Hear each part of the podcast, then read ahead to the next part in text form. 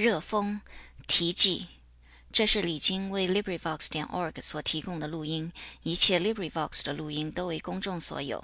如果您想知道更多有关 LibriVox 的信息，或者提供志愿服务，请参看 LibriVox 点 org 网站。热风，作者鲁迅。题记。现在有谁经过西长安街一带的，总可以看见几个衣履破碎的穷苦孩子叫卖报纸。记得三四年前，在他们身上偶尔还剩有制服模样的残余；再早就更体面，简直是童子军的拟态。那是中华民国八年，即西历一九一九年。五月四日，北京学生对于山东问题的示威运动以后，因为当时散传单的是童子军，不知怎的竟惹了投机家的注意，童子军式的卖报孩子就出现了。七年十二月，日本公使小盘有节抗议排日运动，情形和今年大致相同，只是我们的卖报孩子却穿破了第一身新衣以后，便不再做，只见得年不如年的显出穷苦。我在《新青年》的随感录中做些短评，还在这前一年，因为所评论的多是小问题，所以无可道，原因也大都忘却了。但就现在的文字看起来，除几条泛论之外，有的是对于伏击、静坐、打拳而发的，有的是对于所谓保存国粹而发的，有的是对于那时旧官僚的以经验自豪而发的。有的是对于《上海时报》的讽刺话而发的。记得当时的新青年是正在四面受敌之中，我所对付的不过一小部分，其他大事则本质俱在，无需我多言。五次运动之后，我没有写什么文字，现在已经说不清是不做还是暂时消灭的了。但那时革新运动表面上却颇有些成功，于是主张革新的也就蓬蓬勃勃，而且有许多还就是在先讥笑嘲骂新青年的人们，但他们却是另起了一个冠冕堂皇的名目——新文化运动。这也就是后来又将这名目反套在新青年身上，而又加以嘲骂讥笑的。正如笑骂白话文的人，往往自称最得风气之先，早经主张过白话文一样。在后更无可道了，只记得一九二一年中的一篇是对于所谓虚无哲学而发的，更后一年则大抵对于上海之所谓国学家而发。不知怎的，那时忽而有许多人都自命为国学家了。自《新青年》出版以来，一切应之而嘲骂改革，后来又赞成改革，后来又嘲骂改革者，现在李泰的制服早已破碎，显出自身的本相来了。正所谓事实胜于雄辩，又何待于执笔喉舌的批评？所以我的殷实的浅薄的文字也应该置之不顾，以任其消灭的。但几个朋友却以为现状和那时并没有大两样，也还可以存留，给我编辑起来了。这正是我所悲哀的。我以为凡对于石壁的攻击，文字须与石壁同时灭亡。因为这正如白雪伦之亮成疥疮一般，倘非自身也被排除，则当他的生命的存留中，也即证明着病菌尚在。但如果凡我所写的确都是冷的呢？则他的生命原来就没有，更谈不到中国的病症究竟如何。然而，无情的冷嘲和友情的讽刺相去，本不及一张纸；对于周围的感受和反应，又大概是所谓“如鱼饮水，冷暖自知”的。我却觉得周围的空气太寒冽了。我自说我的话，所以反而称之曰热风。一九二五年十一月三日之夜，鲁迅。题记结束。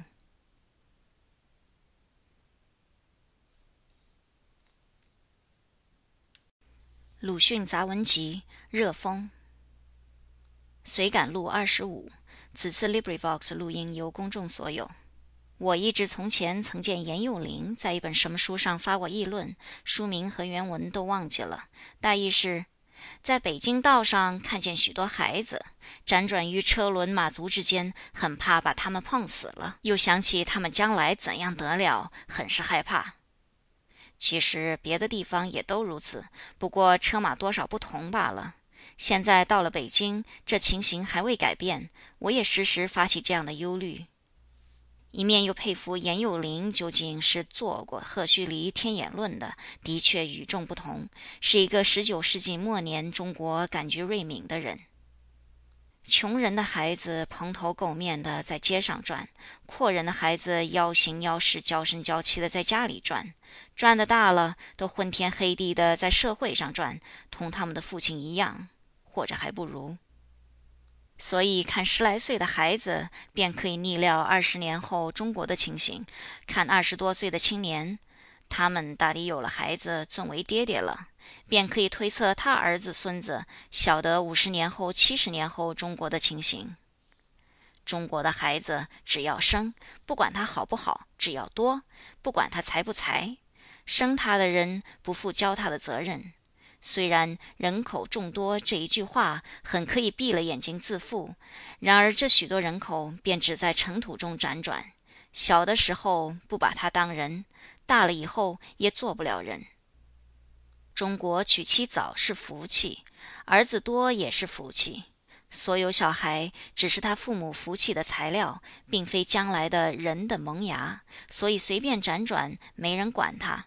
因为无论如何，树木和材料的资格总还存在。即使偶尔送进学堂，然而社会和家庭的习惯、尊长和伴侣的脾气，却多于教育反辈，仍然使他与新时代不合。大了以后，幸而生存，也不过忍就贯如之何。照例是制造孩子的家伙，不是人的父亲。他生了孩子，便仍然不是人的萌芽。最看不起女人的奥国人华宁盖尔 （Otto Winninger） 曾把女人分成两大类：一是母妇，一是娼妇。照这分法，男人便也可以分作妇男和嫖男两类了。但这妇男一类却又可以分成两种：其一是孩子之父，其一是人之父。第一种只会生，不会教，还带点嫖男的气息。第二种是生了孩子，还要想怎样教育，才能使这生下来的孩子将来成一个完全的人。前清末年，某省初开师范学堂的时候，有一位老先生听了，很为诧异，便发愤说：“师何以还需受教？如此看来，还该有复范学堂了。”这位老先生便以为父的资格，只要能生。能生这件事，自然便会，何须受教呢？却不知中国现在正需复范学堂，这位先生便需编入初等第一年级。因为我们中国所多的是孩子之父，所以以后是只要人之父。随感录二十五结束。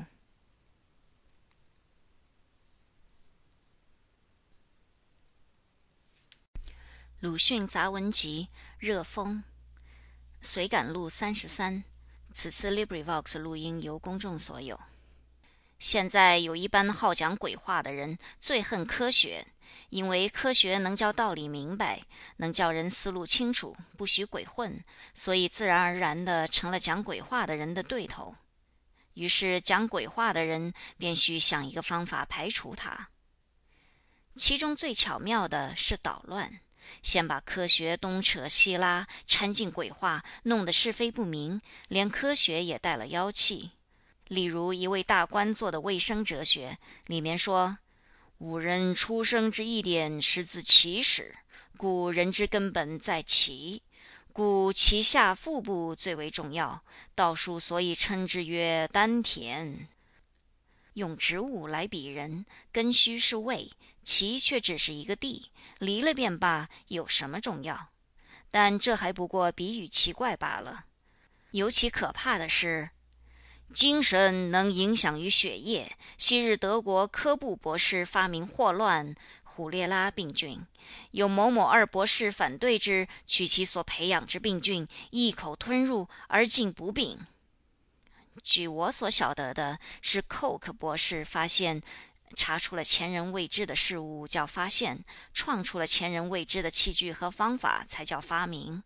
了真虎列拉菌，别人也发现了一种。Coke 说他不是，把他的菌吞了，后来没有病，便证明了那人所发现的的确不是病菌。如今颠倒转来，当作精神能改造肉体的例证，岂不危险已极吗？捣乱的更凶的是一位神童做的三千大千世界图说，他拿了儒、道士、和尚、耶教的糟粕乱作一团，又秘密地插入鬼话。他说能看见天上地下的情形，他看见的地球星虽与我们所晓得的无甚出入，一到别的星系可是五花八门了。因为他有天眼通，所以本领在科学家之上。他先说道：“今科学家之发明，欲观天文，则用天文镜；然犹不能持此以观天堂地狱也。就知学问之道，如大海然，万不可入海饮一滴水，即自足也。”他虽然也分不出发现和发明的不同，论学问却颇有理。但学问的大海究竟怎样情形呢？他说。赤今天有毒火坑，以水晶盖压之。若遇某星球将坏之时，即去某星球之水晶盖，则毒火大发，焚毁明物。众星大约分为三种，曰恒星、行星、流星。据西学家言，恒星有三十五千万，以小子视之，不下七千万万也。行星共计一百千万大系。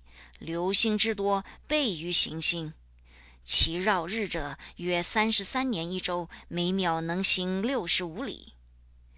日面纯为大火，因其热力极大，人不能生，故太阳星君居焉。其余怪话还多，但讲天堂的远不及六朝方士的十周记，讲地狱的也不过抄袭《玉历超传》，这神童算是糟了。另外还有感慨的话，说科学害了人。上面一篇四汉六十二代天师正一真人张元旭的序文，尤为单刀直入，明明白白道出。自全匪假托鬼神，制招联军之祸，机致国王种灭，使者痛心疾首，故以及矣。又世值欧化东渐，专讲物质文明之秋，遂本科学家世界无地神管辖，人生无魂魄轮回之说，奉为国事，必播映于人人脑髓中，自是而人心之敬畏绝矣。敬畏绝而道德无根底以发生矣。放屁挟持，肆无忌惮，争权夺利，日相战杀，其祸将有甚于全匪者。这简直说是万恶都由科学，道德全靠鬼话，而且与其科学不如全匪了。从前的排斥外来学术和思想，大抵专靠皇帝。自六朝至唐宋，凡攻击佛教的人，往往说他不拜君父，近乎造反。现在没有皇帝了，却寻出一个道德的大帽子，看他何等厉害！不提防想不到的一本绍兴教育杂志里面，也有一篇仿古先生的“教育偏重科学，无宁偏重道德”，宁自原文如此，已是辟讳的论文。他说：“昔人以数百年科学之心力，尽量成此次之大战争，科学云乎哉？”多见其为残贼人道矣。偏重于科学，则相上于智能；偏重于道德，则相上于七伪；相上于七伪，则或止于七伪；相上于智能，则七伪莫由得而明矣。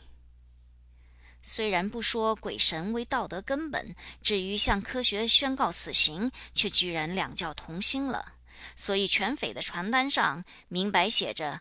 孔圣人，张天师傅言由山东来，赶紧即复，并无虚言。复字原文如此，宜传字之物。照他们看来，这般可恨可恶的科学世界，怎样挽救呢？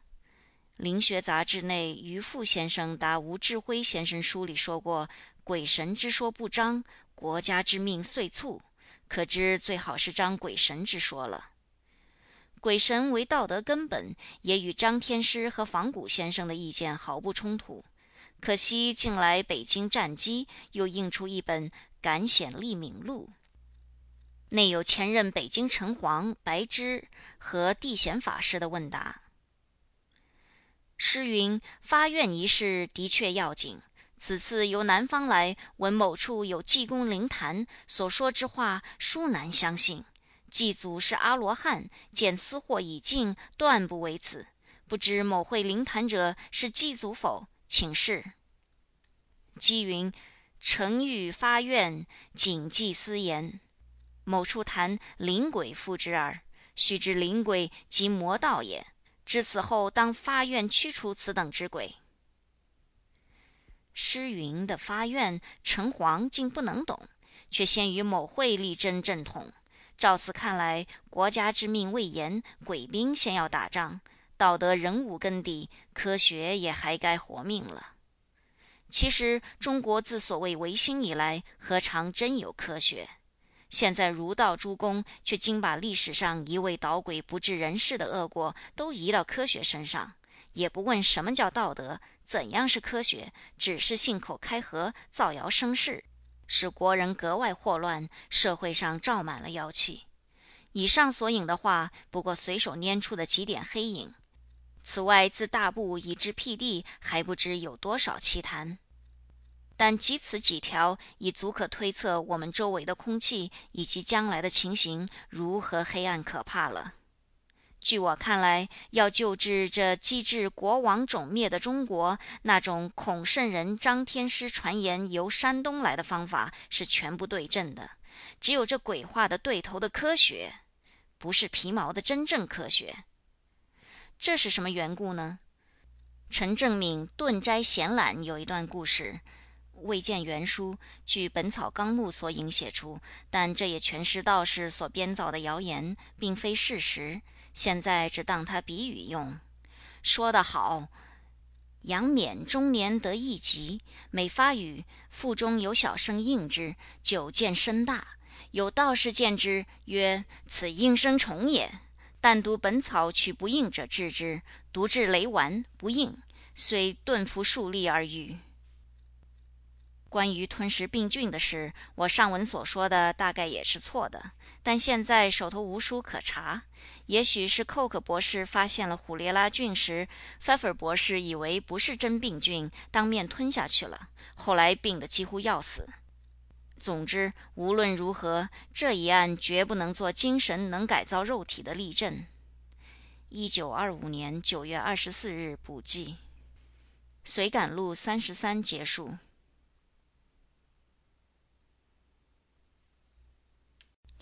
鲁迅杂文集《热风》随感录三十五。此次 LibriVox 录音由公众所有。从清朝末年直到现在，常常听人说“保存国粹”这一句话。前清末年说这话的人大约有两种：一是爱国志士，一是出洋游历的大官。他们在这题目的背后，个个藏着别的意思。志士说保存国粹是光复旧物的意思，大官说保存国粹是叫留学生不要去剪辫子的意思。现在成了民国了，以上所说的两个问题已经完全消灭，所以我不能知道现在说这话的是哪一流人，这话的背后藏着什么意思了。可是保存国粹的正面意思我也不懂，什么叫国粹？照字面看来，必是一国独有、他国所无的事物了。换一句话，便是特别的东西。但特别未必定是好，何以应该保存？譬如一个人脸上长了一个瘤，额上肿出一颗疮，的确是与众不同，显出他特别的样子，可以算他的翠。然而据我看来，还不如将这翠割去了，同别人一样的好。倘说中国的国粹特别而且好，又何以现在遭到如此情形？新派摇头，旧派也叹气。倘说这便是不能保存国粹的缘故，开了海禁的缘故，所以必须保存。但海禁未开以前，全国都是国粹，理应好了，何以春秋战国五胡十六国闹个不休？古人也都叹气。倘说这是不学陈汤文武周公的缘故，何以真正陈汤文武周公时代也先有桀纣暴虐，后有婴顽作乱，后来仍旧弄出春秋战国五胡十六国闹个不休？古人也都叹气。我有一位朋友说得好：“要我们保存国粹，也许国粹能保存我们。”保存我们的确是第一义。只要问他有无保存我们的力量，不管他是否国粹。随感录三十五结束。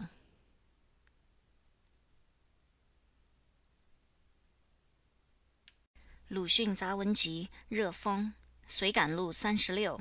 此次 LibriVox 录音由公众所有。现在许多人有大恐惧，我也有大恐惧。许多人所怕的是中国人这名目要消灭，我所怕的是中国人要从世界人中挤出。我以为中国人这名目绝不会消灭，只要人种还在，总是中国人。譬如埃及犹太人，无论他们还有国粹没有，现在总叫他埃及犹太人，未尝改了称呼。可见保存名目全不必劳力费心。但是，想在现今的世界上协同生长正义地位，急需有相当的进步的知识、道德、品格、思想，才能够站得住脚。这是急需劳力费心，而国粹多的国民尤为劳力费心，因为他的粹太多，粹太多便太特别，太特别便难于种种人协同生长，正得地位。有人说，我们要特别生长。不然何以为中国人？于是乎要从世界人中挤出。于是乎中国人失了世界，却暂时仍要在这世界上住。这便是我的大恐惧。随感录三十六结束。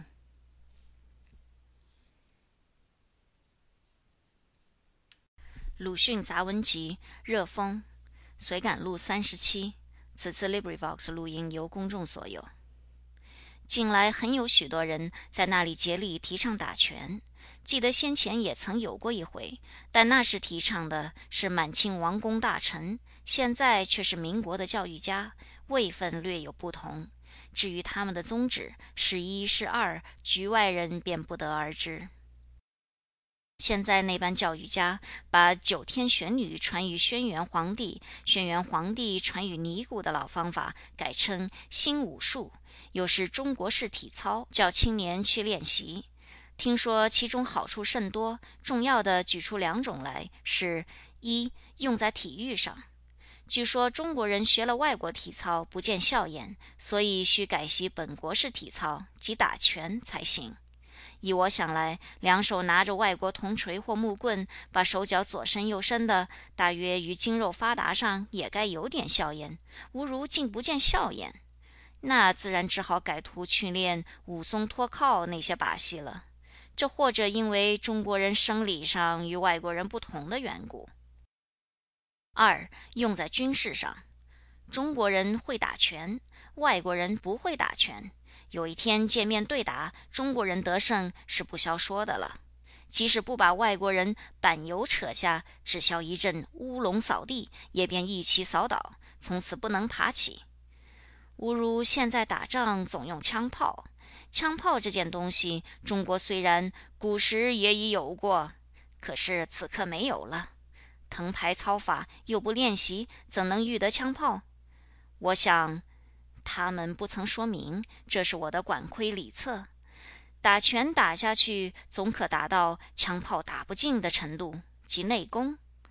这件事从前已经试过一次，在一千九百年。可惜那一回正是名誉的完全失败了，且看这一回如何。随感录三十七结束。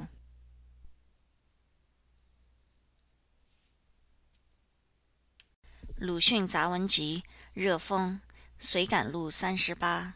此次 LibriVox 录音由公众所有。中国人向来有点自大，只可惜没有个人的自大，都是合群的爱国的自大。这便是文化竞争失败之后不能再见正拔改进的原因。个人的自大就是独异，是对庸众宣战。除精神病学上的夸大狂外，这种自大的人大抵有几分天才。照 Nordau 等说，也可说就是几分狂气。他们必定自己觉得思想见识高出庸众之上，又为庸众所不懂，所以愤世嫉俗，渐渐变成厌世家或国民之敌。但一切新思想多从他们出来，政治上、宗教上、道德上的改革也从他们发端。所以，多有着个人的自大的国民，真是多福气、多幸运。合群的自大，爱国的自大，是党同伐异，是对少数的天才宣战。至于对别国文明宣战，却尚在其次。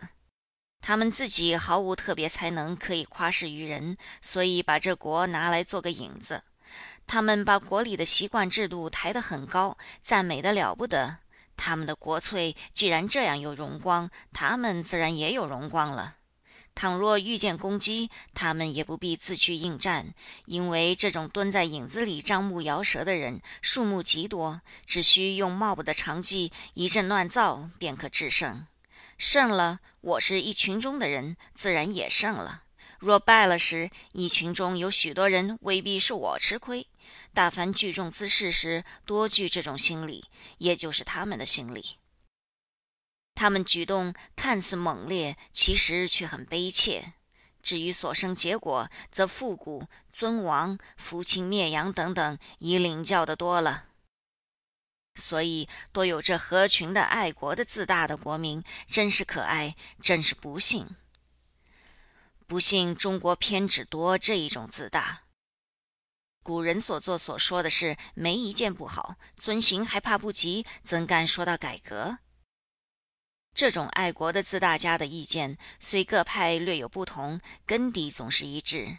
计算起来，可分作下列五种：甲云：中国地大物博，开化最早，道德天下第一，这是完全自负。乙云：外国物质文明虽高，中国精神文明更好。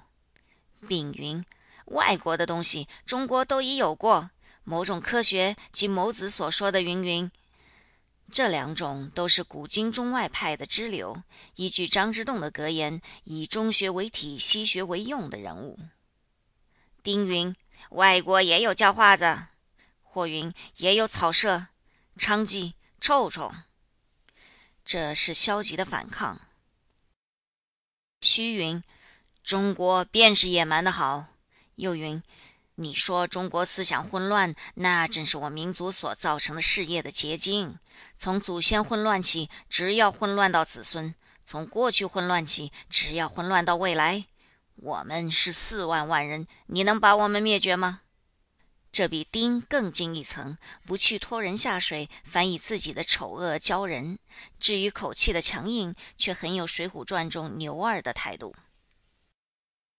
五种之中，甲乙丙丁的话虽然已很荒谬，但同虚比较，尚觉情有可原，因为他们还有一点好胜心存在。譬如衰败人家的子弟，看见别家兴旺，多说大话，摆出大家架子；或寻求人家一点破绽，聊给自己解嘲。这虽然极是可笑，但比那一种掉了鼻子还说是祖传老病，夸示于众的人，总要算略高一步了。虚派的爱国论最晚出，我听了也最寒心。这不但因其居心可怕，实因他所说的更为实在的缘故。混乱的祖先养出混乱的子孙，正是遗传的定理。民族根性造成之后，无论好坏，改变都不容易的。法国继 Le Bon 著《民族文化的心理》中说及此事道：“原文已忘，今但举其大意。”我们一举一动虽是自主，其实多受死鬼的牵制。将我们一代的人和先前几百代的鬼比较起来，数目上就万不能敌了。我们几百代的祖先里面，混乱的人定然不少，有讲道学的儒生，也有讲阴阳五行的道士，有静坐炼丹的仙人，也有打脸打靶子的戏子。所以，我们现在虽想好好做人，难保血管里的混乱分子不来作怪，我们也不由自主，一变而为研究丹田脸谱的人物，这真是大可寒心的事。但我总希望这混乱思想遗传的祸害不至于有梅毒那样猛烈，竟至百无一免。即使同梅毒一样，现在发明了六百零六，肉体上的病即可医治。我希望也有一种七百零七的药可以医治思想上的病。这药原来也已发明，就是科学一味。只希望那班精神上掉了鼻子的朋友，不要又打着祖传老病的旗号来反对吃药。中国的混乱病便也总有痊愈的一天。祖先的势力虽大，但如从现代起利益改变，扫除了混乱的心思和铸成混乱的物事，儒道两派的文书，再用了对症的药，即使不能立刻奏效，也可把那病毒略略掺淡。如此几代之后，待我们成了祖先的时候，就可以分得混乱祖先的若干势力，那时便有转机。勒邦所说的事也不足怕了。以上是我对于不长进的民族的疗救方法。至于灭绝一条，那是全不成话，可不必说。灭绝这两个可怕的字，岂是我们人类应说的？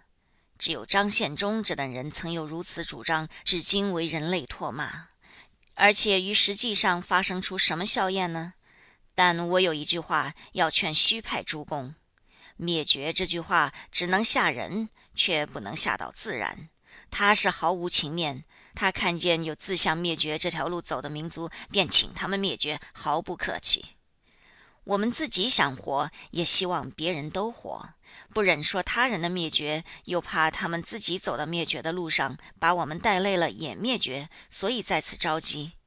倘使不改现状，反能兴旺，能得真实自由的幸福生活，那就是做野蛮也很好。但可有人敢答应说是吗？随感录三十八结束。鲁迅杂文集热风，随感录三十九。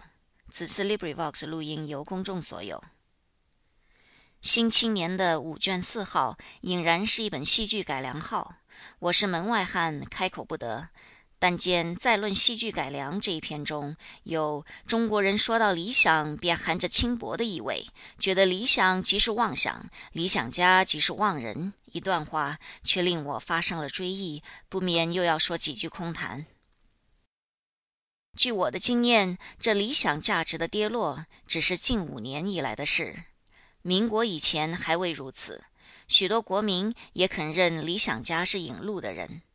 到了民国元年前后，理论上的事情着着实现，于是理想派深浅真伪，现在姑且佛论，也格外举起头来。一方面却有旧官僚的攘夺政权，以及遗老受冷不过，预备下山，都痛恨这一类理想派，说什么闻所未闻的学理法理横亘在前，不能大踏步摇摆。于是沉思三日三夜，臆想出了一种兵器。有了这利器，才将礼字排行的元恶大队一律肃清。这利器的大名便叫经验。现在又添上一个雅号，便是高雅之至的事实。经验从哪里得来？便是从清朝得来的。经验提高了他的喉咙，含含糊糊说：“狗有狗道理，鬼有鬼道理。中国与众不同，也自有中国道理。道理各个不同，一味理想，孰堪痛恨？”这时候正是上下一心、理财强种的时候，而且带着“理”字的又大半是洋货，爱国之事亦当排斥。所以一转眼便跌了价值，一转眼便遭了嘲骂，又一转眼便连他的影子也同全民时代的教民一般，竟犯了与众共弃的大罪了。但我们应该明白，人格的平等也是一种外来的旧理想。现在经验既已登坛，自然珠连着化为妄想。李和不分手从，全踏在朝虚底下，以服列祖列宗的成规。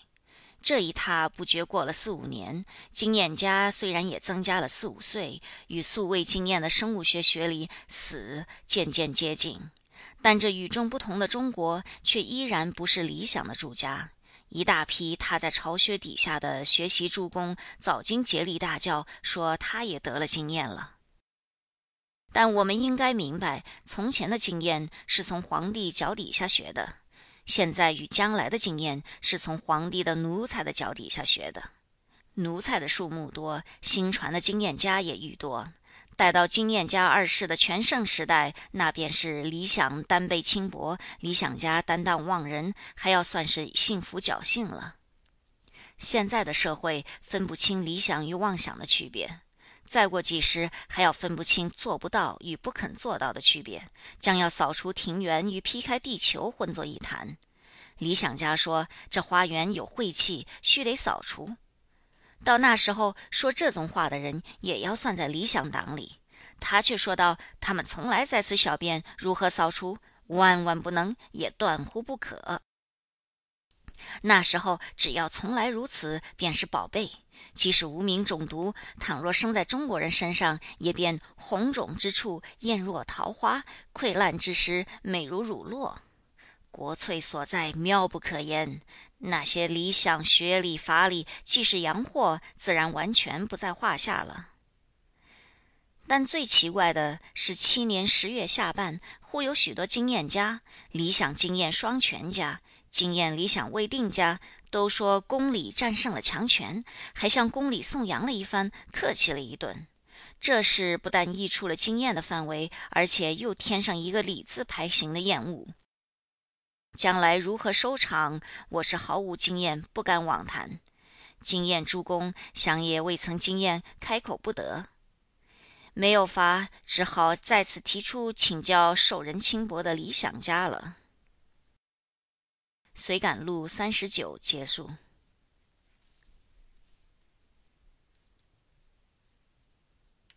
鲁迅杂文集热风，随感录四十。此次 LibriVox 录音由公众所有。终日在家里坐，至多也不过看见窗外四角形惨黄色的天，还有什么感？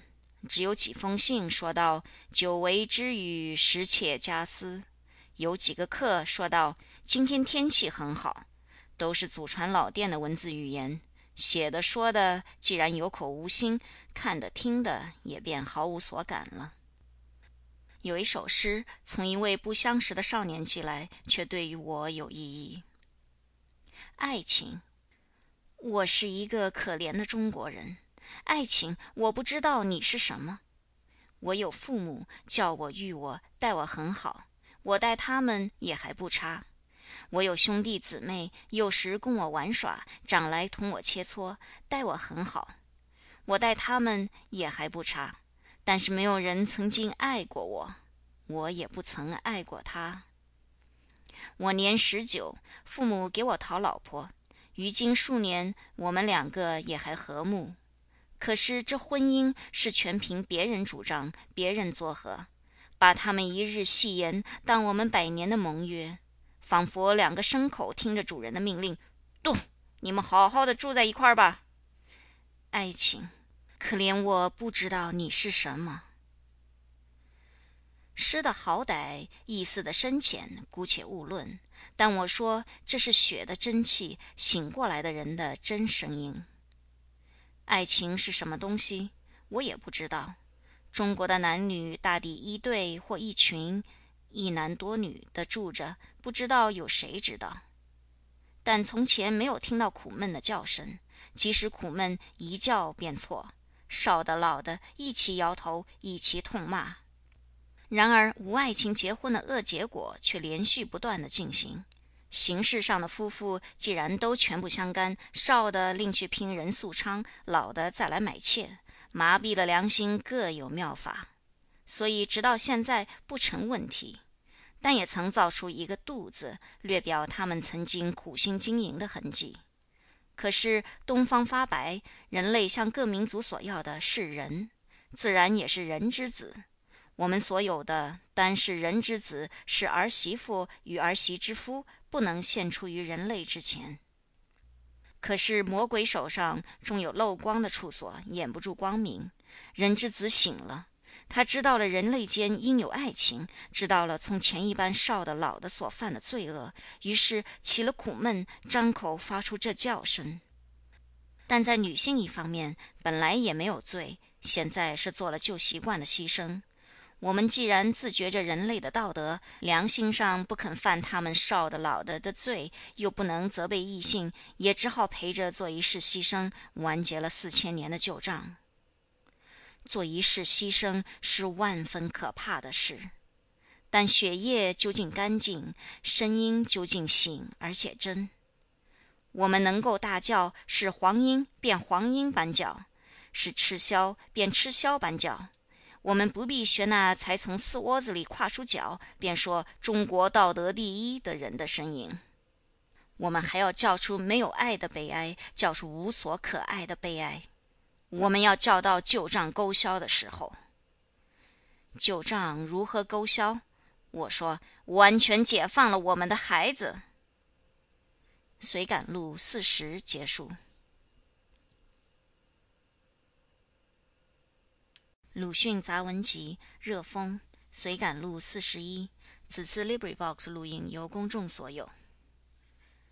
从一封匿名信里看见一句话，是“数麻石片”，原著江苏方言，大约是没有本领便不必提倡改革，不如去数石片的好的意思。因此又记起了本支通信栏内所载四川方言的“洗煤炭”，想来别省方言中相类的话还多。守着这专劝人自暴自弃的格言的人，也怕并不少。凡中国人说一句话、做一件事，倘与传来的积习有若干抵触，需一个筋斗便告成功，才有立足的处所，而且被恭维的烙铁一般热；否则免不了标新立异的罪名，不许说话，或者竟成了大逆不道，为天地所不容。这种人从前本可以一道九族，连累邻居，现在却不过是几封匿名信罢了。但意志略略薄弱的人，便不免因此微缩，不知不觉地也入了数麻石片党。所以现在的中国社会上毫无改革，学术上没有发明，美术上也没有创作。至于多人继续的研究、前仆后继的探险，那更不必提了。国人的事业大抵是专谋实事的成功的经营，以及对于一切的冷笑。但冷笑的人虽然反对改革，却又未必有保守的能力。即如文字一面，白话固然看不上眼，古文也不甚提得起笔。照他的学说，本该去数麻石片了，他却又不然，只是莫名其妙的冷笑。中国的人大抵在如此空气里成功，在如此空气里萎缩腐败，以致老死。我想人猿同源的学说大约可以毫无疑义了。但我不懂，何以从前的古猴子不都努力变人，却到现在还留着子孙，便把戏给人看？还是那时竟没有一匹想站起来学说人话呢？还是虽然有了几匹，却终被猴子社会攻击他标新立异都咬死了，所以终于不能进化呢？尼采式的超人虽然太绝渺茫，但就世界现有人种的事实看来，却可以确信，将来总有尤为高尚、尤尽圆满的人类出现。到那时候，类人猿上面怕要添出类猿人这一个名词。所以我时常害怕，愿中国青年都摆脱冷气，只是向上走，不必听自暴自弃者流的话。能做事的做事，能发声的发声，有一份热，发一份光，就令萤火一般，也可以在黑暗里发一点光，不必等候炬火。此后如今没有炬火，我便是唯一的光。倘若有了炬火，出了太阳，我们自然心悦诚服的消失，不但毫无不平，而且还要随喜赞美这炬火或太阳，因为它照了人类，连我都在内。我又愿中国青年都只是向上走，不必理会这冷笑和暗箭。尼采说：“真的，人是一个浊流，应该是海了，能容这浊流，使它干净。”度，我教你们超人，这便是海，在他这里能容下你们的大污蔑。扎拉图如是说的序言第三节。总令不过一洼浅水，也可以学学大海，横竖都是水，可以相通。几粒石子，任他们暗地里掷来；几滴秽水，任他们从背后泼来就是了。这还算不到大污蔑，因为大污蔑也需有胆力。随感录四十一结束。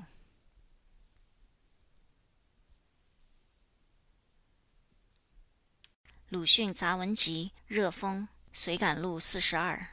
此次 LibriVox 录音由公众所有。听着朋友说，杭州英国教会里的一个医生在一本医书上做一篇序，称中国人为土人。我当初颇不舒服，仔细再想，现在也只好忍受了。土人一字本来只说生在本地的人，没有什么恶意。后来因其所指多记野蛮民族，所以加添了一种新意义，仿佛成了野蛮人的代名词。他们以此称中国人，原不免有侮辱的意思。但我们现在除却承受这个名号以外，实是别无方法。因为这类是非都凭事实，并非单用口舌可以争得的。试看中国的社会里，吃人、劫掠、残杀、人身卖买、生殖器崇拜、灵学、一夫多妻，凡有所谓国粹，没一件不与蛮人的文化恰合。拖大便、吸鸦片，也正与土人的奇形怪状的编发及吃印度麻一样。至于缠足，更要算在土人的装饰法中第一等的新发明了。他们也喜欢在肉体上做出种种装饰。弯空了耳朵，嵌上木塞；下唇弯开一个大孔，插上一只兽骨，像鸟嘴一般；面上雕出兰花，背上刺出燕子；女人胸前做成许多圆的、长的疙瘩。可是他们还能走路，还能做事，他们终是未达一间，想不到缠足这好法子。世上有如此不知肉体上的苦痛的女人，以及如此以残酷为乐、丑恶为美的男子，真是奇事怪事。自大与好古也是土人的一个特性。英国人乔治·葛莱任纽西兰总督的时候，做了一部《多岛海神话》。序里说，他著书的目的并非全为学术，大半是政治上的手段。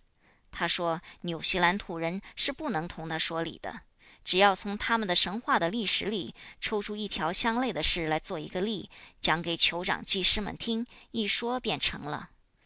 譬如要造一条铁路，倘若对他们说这事如何有益，他们绝不肯听。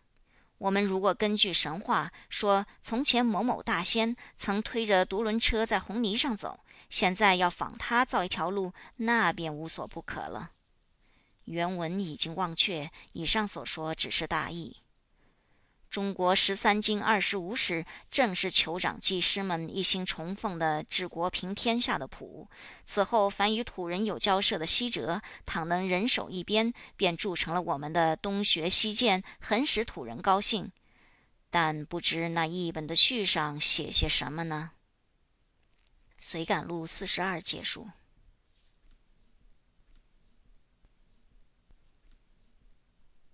鲁迅杂文集《热风》随感录四十三。此次 LibriVox 录音由公众所有。进步的美术家，这是我对于中国美术界的要求。美术家固然需有精熟的技工，但尤需有进步的思想与高尚的人格。他的制作表面上是一张画或一个雕像，其实是他的思想与人格的表现，令我们看了不但欢喜赏玩，犹能发生感动，造成精神上的影响。我们所要求的美术家是能引路的先觉，不是公民团的首领。我们所要求的美术品是表记中国民族智能最高点的标本，不是水平线以下的思想的平均分数。近来看见上海什么报的增刊《坡客》上有几张讽刺画，他的画法倒也模仿西洋。可是我很疑惑，何以思想如此顽固，人格如此卑劣，竟同没有教育的孩子只会在好好的白粉墙上写几个“某某是我儿子”一样？可怜外国事物一到中国，便如落在黑色染缸里似的，无不失了颜色。美术也是其一。学了体格还未匀称的裸体画，便画猥亵画；学了明暗还未分明的静物画，只能画招牌。皮毛改新，心思仍旧，结果便是如此。至于讽刺画之变为人身攻击的器具，更是无足深怪了。说起讽刺画，不禁想到美国画家柏拉特来 （L. D. Bradley），（1853 到 1957） 了。他专画讽刺画，关于欧战的画尤为有名。只可惜前年死掉了。我见过他一张秋收时之月 （The Harvest Moon） 的画，上面是一个形如骷髅的月亮，照着荒田，田里一排一排的都是冰的死尸。唉，这才算得真的进步的美术家的讽刺画。我希望将来中国也能有一日出这样一个进步的讽刺画家。随感录四十三结束。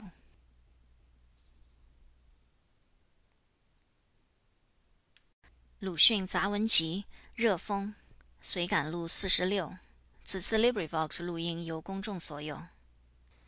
民国八年正月间，我在朋友家里见到上海一种什么报的星期增刊讽刺画，正是开宗明义第一回，画着几方小图，大意是骂主张废汉文的人的，说是给外国医生换上外国狗的心了，所以读罗马字时全是外国狗叫。但在小图的上面又有两个双钩大字“婆克”，似乎便是这增刊的名目，可是全不像中国话。我因此很觉这美术家可怜。他对于个人的人身攻击姑且不论，学了外国话来骂外国话，然而所用的名目又仍然是外国话。讽刺画本可以针砭社会的痼疾，现在是针砭的人的眼光在一方尺大的纸片上尚且看不分明，怎能指出确当的方向引导社会呢？这几天又见到一张所谓泼客，是骂提倡新文艺的人了，大致是说凡所崇拜的都是外国的偶像。我因此愈觉这美术家可怜，他学了画，而且画了泼客，竟还未知道外国画也是文艺之一。他对于自己的本业尚且照在黑坛子里摸不清楚，怎能有优美的创作贡献于社会呢？但“外国偶像”四个字却亏他想了出来。不论中外，诚然都有偶像，但外国是破坏偶像的人多，那影响所及，便成功了宗教改革、法国革命。就像愈摧破，人类便愈进步，所以现在才有比利时的驿站与人道的光明。那达尔文、易波生、托尔斯泰、尼采诸人，便都是近来偶像破坏的大人物。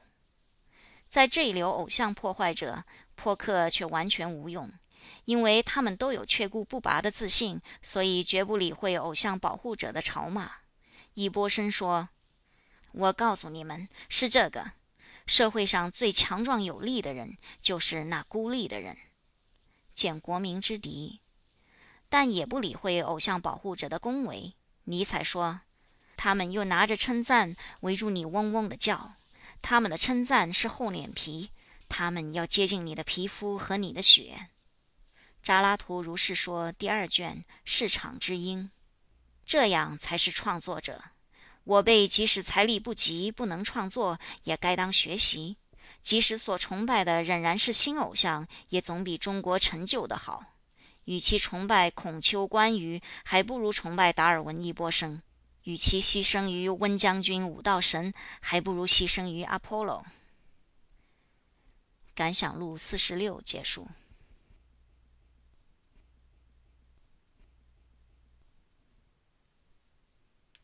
鲁迅杂文集《热风》感想录四十七。此次 LibriVox 录音由公众所有。有人做了一块象牙片，半寸方，看去也没有什么。用显微镜一照，却看见刻着一篇行书的《兰亭序》。我想，显微镜的所以制造，本为看那些极细微的自然物的。现在既用人工，何妨便刻在一块半尺方的象牙板上，一目了然，省却用显微镜的功夫呢？张三、李四是同时人，张三记了古典来做古文，李四又记了古典去读张三做的古文。我想，古典是古人的时事，要晓得那时的事，所以免不了翻着古典。现在两位既然同时，何妨老实说出，一目了然，省却你也记古典，我也记古典的功夫呢？内行的人说：“什么话？这是本领，是学问。”我想，幸而中国人中有这一类本领学问的人还不多。倘若谁也弄这玄虚，农夫送来了一粒粉，用显微镜照了，却是一碗饭。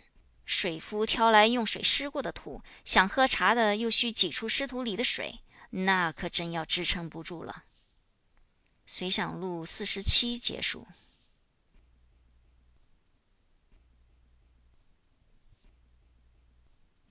鲁迅杂文集《热风》，随感录四十八。此次 LibriVox 录音由公众所有。中国人对于异族历来只有两样称呼，一样是禽兽，一样是圣上，从没有称他朋友，说他也同我们一样的。古书里的弱水竟是骗了我们。闻所未闻的外国人到了，交手几回，见知道子曰诗云似乎无用，于是乎要维新。维新以后，中国富强了，用这学来的心打出外来的心，关上大门，再来守旧。可惜维新单是皮毛，关门也不过一梦。外国的新势力却愈来愈多，愈优胜。子曰书云也愈挤愈苦，愈看愈无用。于是从那两样旧称呼以外，别想了一样新号：西哲，或曰西儒。他们的称号虽然新了，我们的意见却照旧。因为西哲的本领虽然要学，子曰诗云也更要昌明。换几句话，便是学了外国本领，保存中国旧习。本领要新，思想要旧。要新本领旧思想的新人物，驮了旧本领旧思想的旧人物，请他发挥多年经验的老本领。一言以蔽之，前几年谓之中学为体，西学为用。这几年谓之因时制宜，折中制当。其实世界上绝没有这样如意的事。即使一头牛，连生命都牺牲了，尚且饲了孔便不能耕田，吃了肉便不能榨乳。何况一个人先需自己活着，又要驮了前辈先生活着。活着的时候，又需恭听前辈先生的折中。早上打拱，晚上握手，上午声光画电，下午子曰诗云呢？社会上最迷信鬼神的人，尚且只能在赛会这一日抬一回神语，不知那些学声光画电的西晋英贤，能否驮着山野隐逸、海滨遗老，折中一世？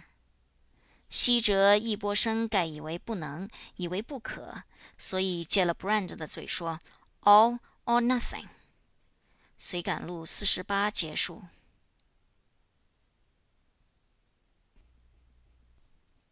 鲁迅杂文集《热风》，随感录四十九。此次 LibriVox 录音由公众所有。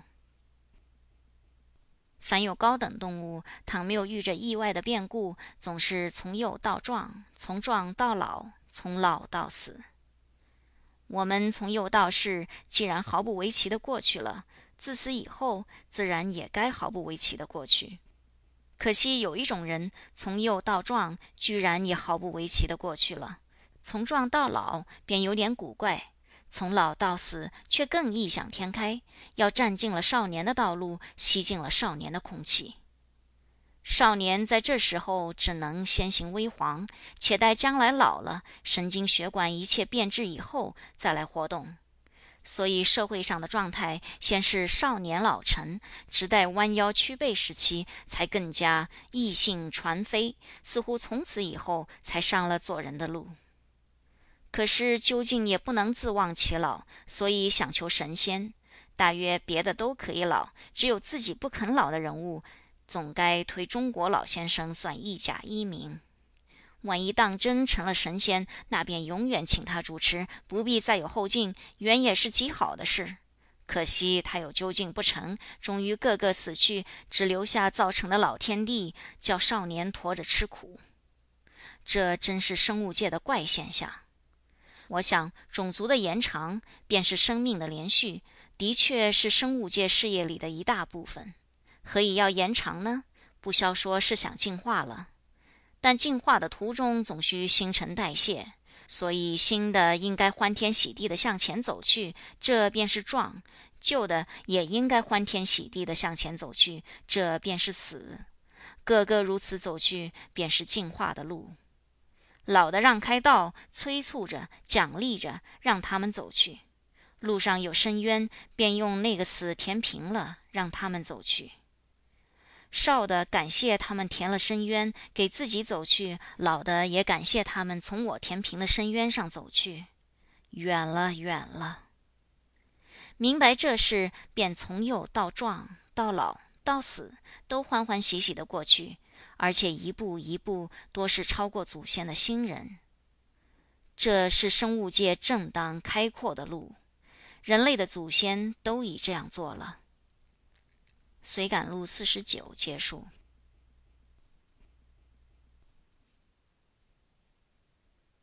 鲁迅杂文集《热风》随感录五十三。此次 LibriVox 录音由公众所有。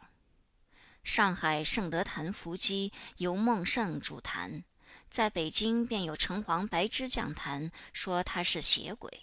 圣德坛后来却又有什么真人下降，遇别人不得擅自伏击。北京议员王讷提议推行新武术，以强国强种。中华武士会便率领了一班天罡拳、鹰截腿之流，大分冤丹，说他意志暴气祖姓相传之国粹。绿植社提倡爱世语，专门崇拜柴圣，说别种国际语如 Edo 等是冒牌的。上海有一种单行的坡客，又有一种报上增刊的坡客。后来增刊颇客登广告声明，要将送错的单行颇客的信件撕破。上海有许多美术家，其中的一个美术家不知如何散了火，便在泼客上大骂别的美术家盲目盲心，不知道新艺术真艺术。以上五种同业的内讧，究竟是什么原因？局外人本来不得而知，但总觉现在时事不很太平。无论新的旧的，都个个起哄。伏击打拳那些鬼画符的东西，倒也罢了；学几句世界语，画几笔花，也是高雅的事。难道也要同行嫉妒，必须声明鱼目混珠，雷击火焚吗？我对于那美术家的内讧，又格外失望。我与美术虽然全是门外汉，但很望中国有新兴美术出现。现在上海那班美术家所做的，是否算得美术，原是难说。但他们既然自称美术家，即使幼稚，也可以希望长成。所以我期望有个美术家的幼虫，不要是似是而非的木叶蝶。如今见了他们两方面的成绩，不免令我对于中国美术前途发生一种怀疑。画泼客的美术家说：“他们盲目盲心，所研究的只是十九世纪的美术，不晓得有新艺术、真艺术。”我看这些美术家的作品，不是波致的鹿，便是畸形的美人，的确不甚高明。恐怕连十八世纪也未必有这类绘画。说到底，只好算是中国的所谓美术罢了。但那一位画泼客的美术家的批评，却又不甚可解。研究十九世纪的美术，何以便是盲目盲心？十九世纪以后的新艺术、真艺术又是怎样？我听人说，后期印象派 （Post-Impressionism） 的绘画在今日总还不算十分陈旧，其中的大人物如 Cezanne 与 Van Gogh 等，也是十九世纪后半的人，最迟的到一九零六年也故去了。二十世纪才是十九年出头，好像还没有新派兴起。立方派 （Cubism）、未来派 （Futurism） 的主张虽然新奇，却尚未能确立基础，而且在中国又怕未必能够理解。在那泼客上面也未见有这一派的绘画，不知那泼客美术家的所谓新艺术、真艺术究竟是指着什么？现在的中国美术家诚然心盲目盲，但其弊却不再单研究十九世纪的美术，因为据我看来，他们并不研究什么世纪的美术，所以那泼客美术家的话实在令人费解。泼客美术家满口说新艺术、真艺术，想必自己懂得这新艺术、真艺术的了，但我看他所画的讽刺画，多是攻击新文艺新思想的，这是二十世纪的美术吗？这是新艺术、真艺术吗？随感录五十三结束。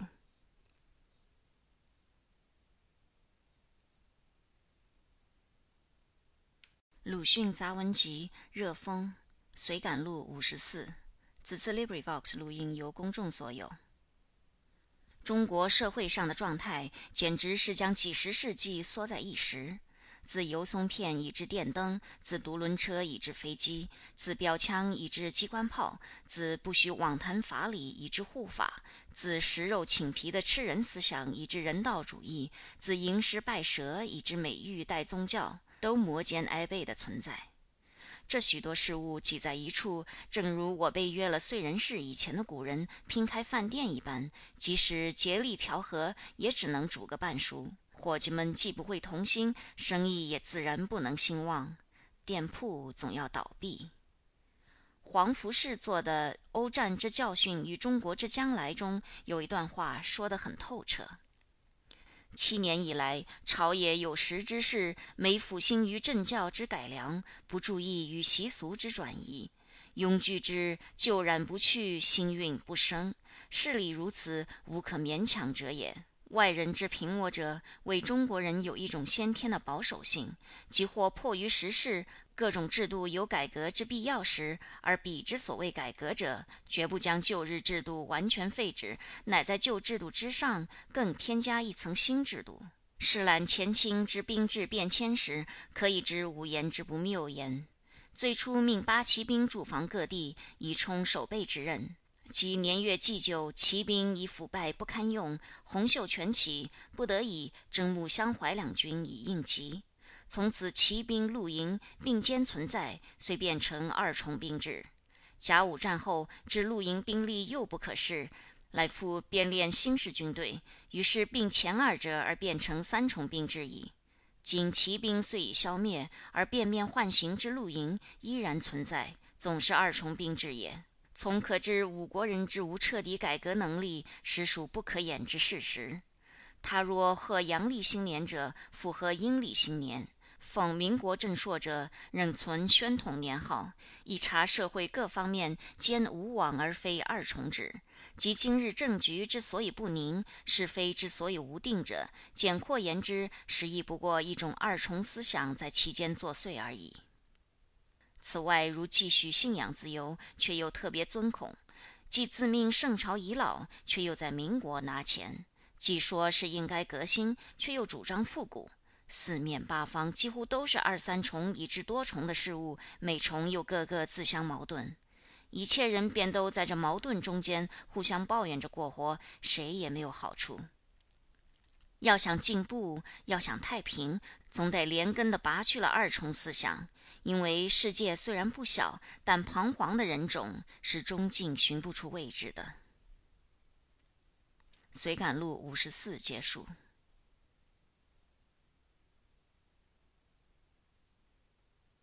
鲁迅杂文集热风，随感录五十六来了。此次 LibriVox 录音由公众所有。近来时常听的人说过激主义来了。报纸上也时常写着“过激主义来了”，于是有几文钱的人很不高兴，官员也着忙要防华工，要留心俄国人，连警察厅也向所属发出了严查有无过激党设立机关的公示。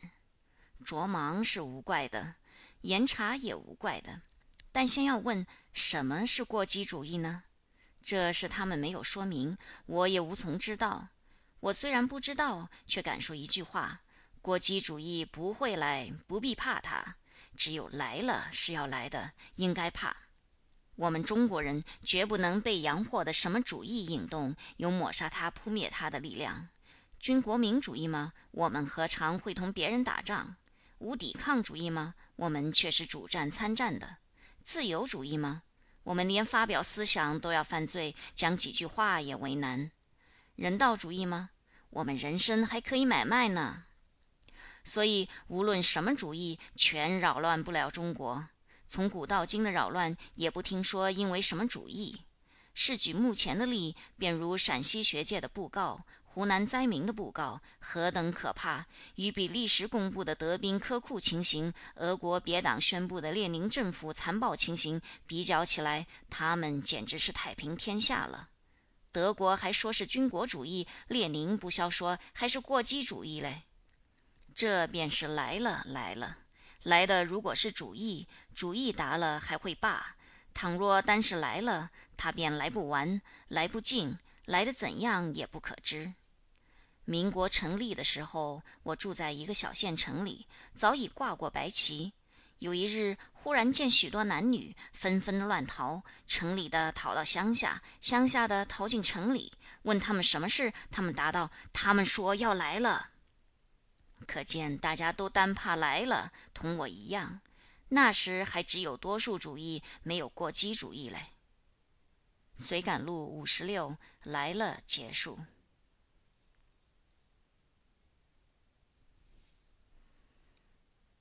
鲁迅杂文集《热风》，随感录五十七。现在的屠杀者。此次 LibriVox 录音由公众所有。高雅的人说：“白话笔理浅陋，不知识者一审之者也。”中国不识字的人，单会讲话，笔理浅陋，不必说了。因为自己不通，所以提倡白话，以自闻其陋。如我辈的人，正是笔理浅陋，也不在话下了。最可叹的是几位雅人，也还不能如《镜花缘》里说的君子国的酒保一般，满口酒要一壶壶、两壶壶。菜要一碟乎，两碟乎的中日高雅，却只能在呻吟古文时显出高古品格；一到讲话，便依然是笔里浅陋的白话了。四万万中国人嘴里发出来的声音，竟至总共不值一审，真是可怜煞人。做了人类想成仙，生在地上要上天。明明是现代人吸着现在的空气，却偏要勒派朽腐的名教、将死的语言，污蔑尽现在。这都是现在的屠杀者，杀了现在，也便杀了将来。将来是子孙的时代。随感录五十七，现在的屠杀者结束。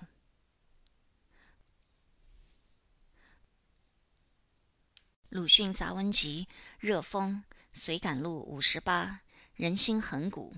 此次 LibriVox 录音由公众所有。慷慨激昂的人说：“世道交离，人心不古，国粹将亡，此无所谓仰天扼腕，切齿三叹息者也。”我初听这话，也曾大吃一惊。后来翻翻旧书，偶然看见《史记·赵氏家》里面记着公子成反对主父改胡服的一段话：“臣闻中国者，盖聪明寻智之所居也，万物才用之所聚也，贤圣之所教也，仁义之所施也，诗书礼乐之所用也，义敏技能之所事也，远方之所观复也，蛮夷之所易行也。”今王舍此而习远方之福，变古之教，易古之道，逆人之心，而佛学者离中国，故臣愿王图之也。这不是与现在祖义革新的人的话丝毫无异吗？后来又在北史里看见记周敬帝的司马后的话：后幸犹妒忌，后宫莫敢禁欲。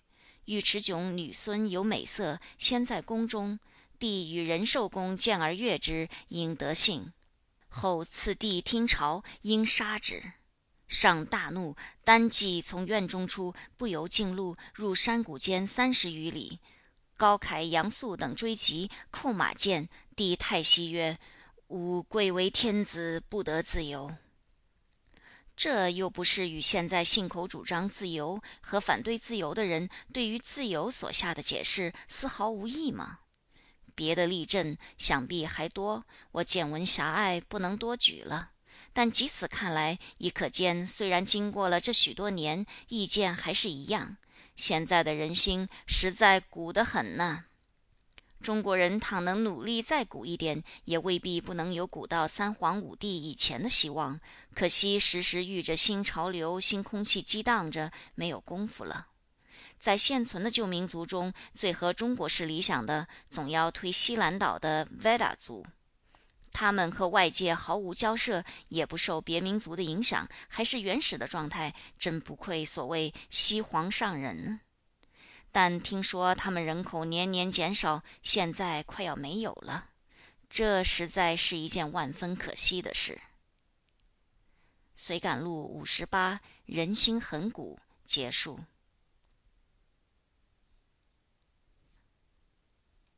鲁迅杂文集《热风》随感录五十九圣武。此次 LibriVox 录音由公众所有。我前回已经说过什么主义都与中国无干的话了，今天忽然又有些意见，便再写在下面。我想，我们中国本不是发生新主义的地方，也没有容纳新主义的处所。即使偶然有些外来思想，也立刻变了颜色。而且许多论者反要以此自豪。我们只要留心译本上的序跋，以及各样对于外国事情的批评议论，便能发现我们和别人的思想中间的确还隔着几重铁壁。他们是说家庭问题的，我们却以为他鼓吹打仗；他们是写社会缺点的，我们却说他讲笑话；他们以为好的，我们说来却是坏的。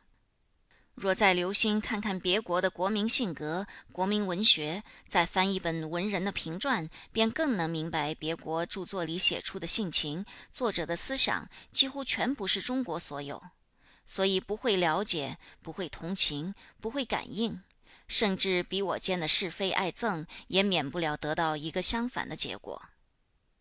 新主义宣传者是放火人吗？也许别人有精神的燃料才会着火。是弹琴人吗？别人的心上也须有弦索才会出声。是发声器吗？别人也必须是发声器才会共鸣。中国人都有些不很像，所以不会相干。几位读者怕要生气，说中国时常有将性命去寻他主义的人。中华民国以来，也因为主义上死了多少烈士？你何以一笔抹杀？哼！这话也是真的。我们从旧的外来思想说吧，六朝的确有许多焚身的和尚，唐朝也有过砍下臂膊不失无赖的和尚。从新的说吧，自然也有过几个人的。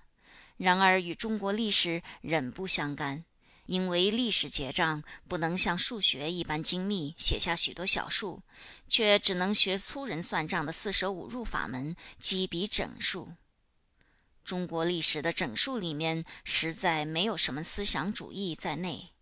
这整数只是两种物质，是刀与火，来了便是它的总名。火从北来便逃向南，刀从前来便退向后，一大堆流水账簿，只有这一个模型。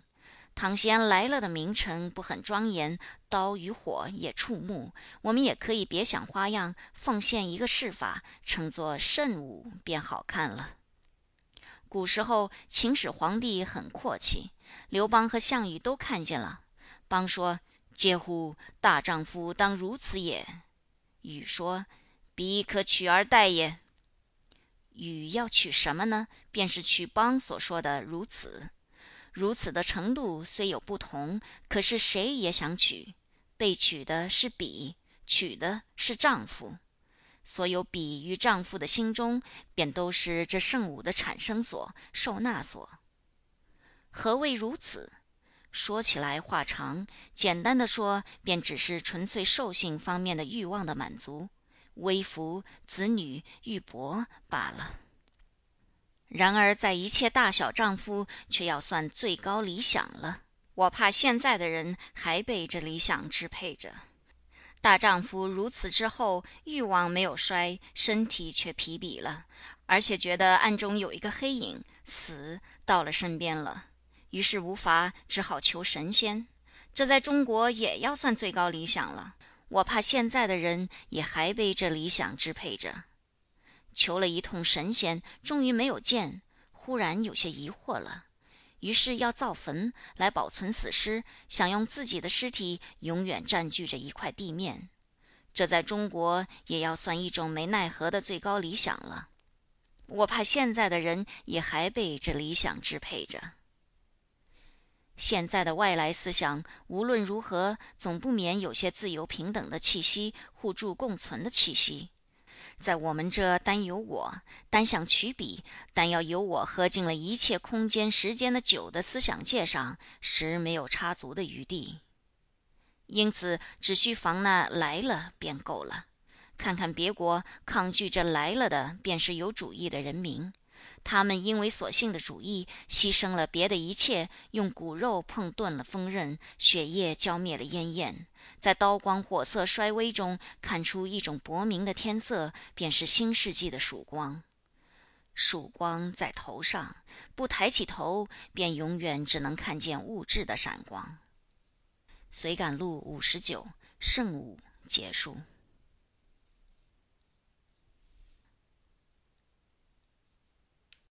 鲁迅杂文集《热风》，随感录六十一，不满。此次 LibriVox 录音由公众所有。欧战才了的时候，中国很抱着许多希望，因此现在也发出许多悲观绝望的声音，说世界上没有人道，人道这句话是骗人的。有几位评论家还引用了他们外国论者自己责备自己的文字，来证明所谓文明人者比野蛮尤其野蛮。这诚然是痛快淋漓的话，但要问，照我们的意见，怎样才算有人道呢？那答话想来大约是收回治外法权，收回租界，退还庚子赔款。现在都很渺茫，实在不合人道。但又要问我们中国的人道怎么样？那答话想来只能对于人道只能的人的头上绝不会掉下人道来，因为人道是要个人竭力挣来培植保养的。不是别人布施捐助的。其实，近于真正的人道，说的人还不很多，并且说了还要犯罪。若论皮毛，却总算略有进步了。这回虽然是一场恶战，也居然没有食肉寝皮，没有移旗设计，而且新兴了十八个小国。就是德国对待比国都说残暴绝伦，但看比国的公布，也只是囚徒不给饮食，村长挨了打骂，平民送上战线之类。这些事情在我们中国自己对自己也常有，算得什么稀奇？人类尚未长成，人道自然也尚未长成，但总在那里发荣滋长。我们如果问问良心，觉得一样滋长，便什么都不必忧愁。将来总要走同一的路，看吧，他们是战胜军国主义的，他们的评论家还是自己责备自己，有许多不满。不满是向上的车轮，能够载着不自满的人类向人道前进。多有不自满的人的种族，永远前进，永远有希望。多有只知责人不知反省的人的种族，祸哉祸哉！随感录六十一。不满结束。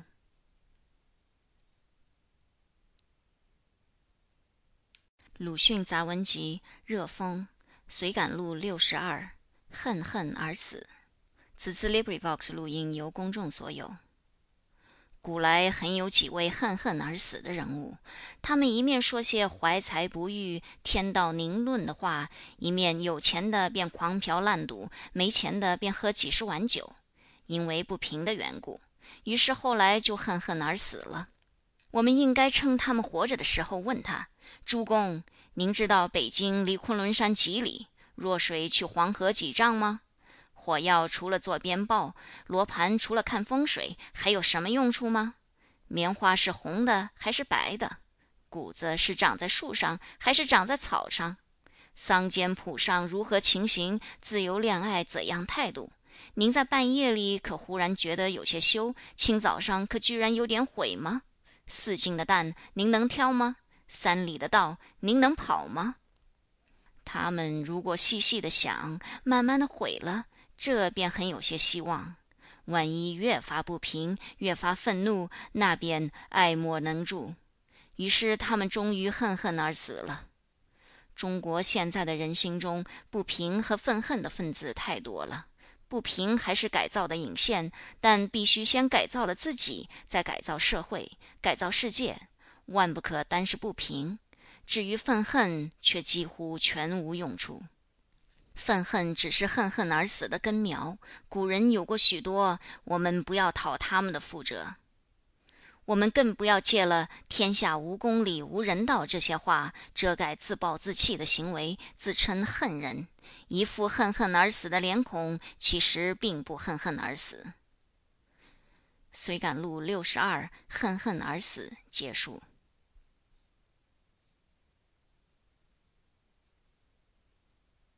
鲁迅杂文集《热风》随感录六十三，与幼者。此次 LibriVox 录音由公众所有。做了我们现在怎样做父亲的后两日，在有岛五郎著作集里看到《与幼者》这一篇小说，觉得很有许多好的话。时间不住地移过去，你们的父亲的我，到那时候怎样映在你们眼里，那是不能想象的了。大约像我在现在嗤笑可怜那过去的时代一般，你们也要嗤笑可怜我的古老的心思，也未可知的。我为你们计，但愿这样子。你们若不是毫不客气地拿我做一个他脚，超越了我，向着高的远的地方进去，那便是错的。人间很寂寞，我单能这样说了就算吗？你们和我像尝过血的兽一样尝过爱了。去吧，我要将我的周围从寂寞中救出，竭力做事吧。我爱过你们，而且永远爱着。这并不是说要从你们受父亲的报酬。我对于教我学会了爱你们的你们的要求，只是收取我的感谢罢了。像吃尽了青的死尸，住着力量的小狮子一样刚强勇猛，舍了我，踏到人生上去就是了。我的一生就令怎样失败，怎样胜不了诱惑。但无论如何，使你们从我的足迹上寻不出不纯的东西的事，是要做的，是一定做的。你们该从我的倒闭的所在跨出新的脚步去。但哪里走，怎么走的事，你们也可以从我的足迹上探索出来。幼者啊！将又不幸又幸福的你们的父母的祝福尽在胸中，上人生的旅路吧。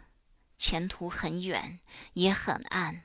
然而不要怕，不怕的人面前才有路。走吧，勇猛着，幼者！有岛氏是白话派，是一个觉醒的，所以有这等话，但里面也免不了带些眷恋凄怆的气息。这也是时代的关系，将来便不特没有解放的话，并且不起解放的心，更没有什么眷恋和凄怆，只有爱依然存在。但是对于一切幼者的爱，随感录六十三与幼者结束。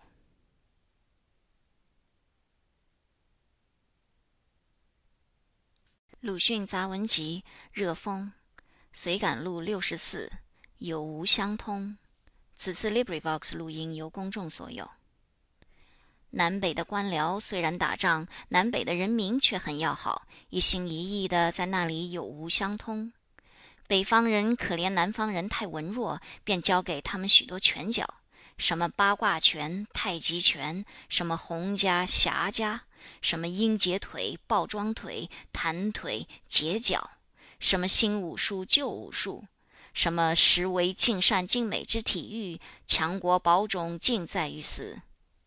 南方人也可怜北方人太简单了，便送上许多文章，什么某某梦、某某魂、某某痕、某某影、某某泪，什么外史、趣史、会史、秘史，什么黑幕、现行，什么躺牌、吊榜、车摆。什么依稀卿卿我我，呜呼咽咽嘤嘤，须在风风雨雨，累死了郎不要命空在。直隶山东的侠客们、勇士们啊，主公有着许多精力，大可以做一点神圣的劳作。江苏、浙江、湖南的才子们、名士们啊，主公有着许多文才，大可以译几页有用的新书。我们改良点自己，保全些别人，想些互助的方法，收了互害的局面吧。随感录六十四有无相通结束。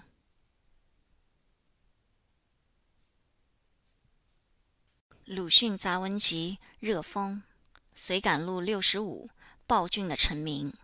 此次 LibriVox 录音由公众所有。从前看见清朝几件重案的记载，成功拟罪很严重，圣上常常减轻，便心里想，大约因为要博人后的美名，所以玩这些花样罢了。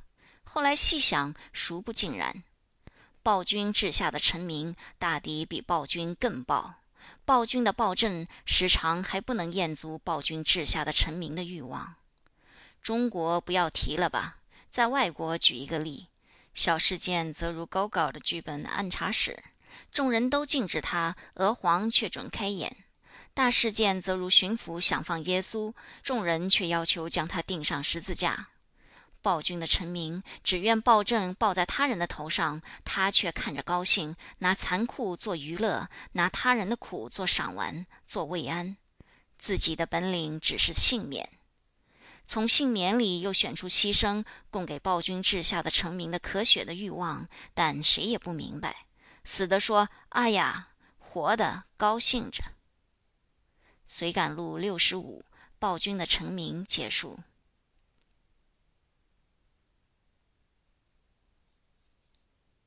鲁迅杂文集《热风》，随感录六十六，生命的路。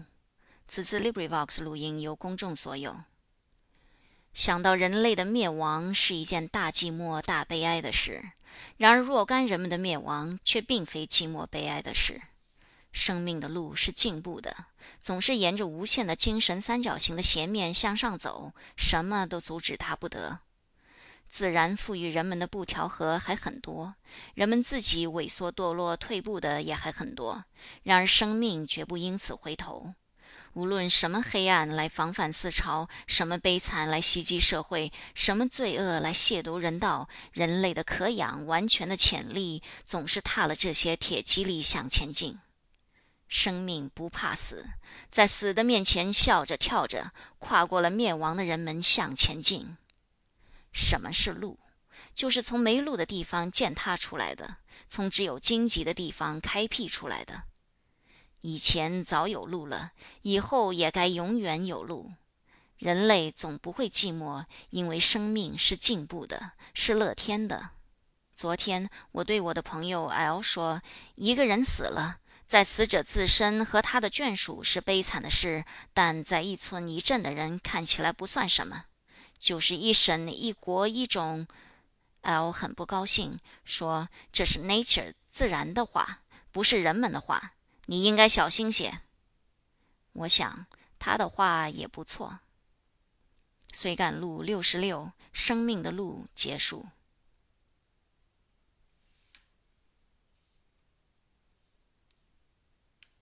鲁迅杂文集《热风》，志实及罪恶。此次 LibriVox 录音由公众所有。我本来是一个四平八稳，给小酒馆打杂，混一口安稳饭吃的人。不幸认得几个字，受了新文化运动的影响，想求其志实来了。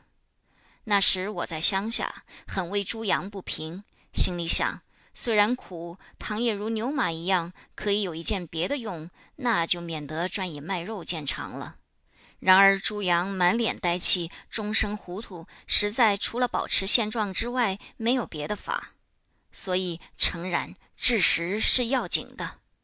于是我跑到北京拜老师求治实。地球是圆的，圆质有七十多种，x 加 y 等于 z，闻所未闻，虽然难，却也以为是人所应该知道的事。有一天看见一种日报，却又将我的确信打破了。报上有一位虚无哲学家说：“智识是罪恶赃物。”虚无哲学多大的权威啊！而说到智识是罪恶，我的智识虽然少，而确实是智识，这倒反而坑了我了。我于是请教老师去。老师道：“呸！你懒得用功，便胡说。走。”我想，老实贪图束修吧，知识倒也不如没有的稳当。可惜粘在我脑里，立刻抛不去。我赶快忘了它吧。然而迟了，因为这一夜里我已经死了。半夜，我躺在公寓的床上，忽而走进两个东西来，一个活无常，一个死有份。但我却并不诧异，因为他们正如城隍庙里塑着的一般。然而跟在后面的两个怪物却使我吓得失声，因为并非牛头马面，而却是羊面猪头。我便悟道：牛马还太聪明，犯了罪，换上这猪公了。这可见治食是罪恶。我没有想完，猪头便用嘴将我一拱，我于是立刻跌入阴府里，用不着久等烧车马。到过阴间的前辈先生多说，阴府的大门是有匾额和对联的。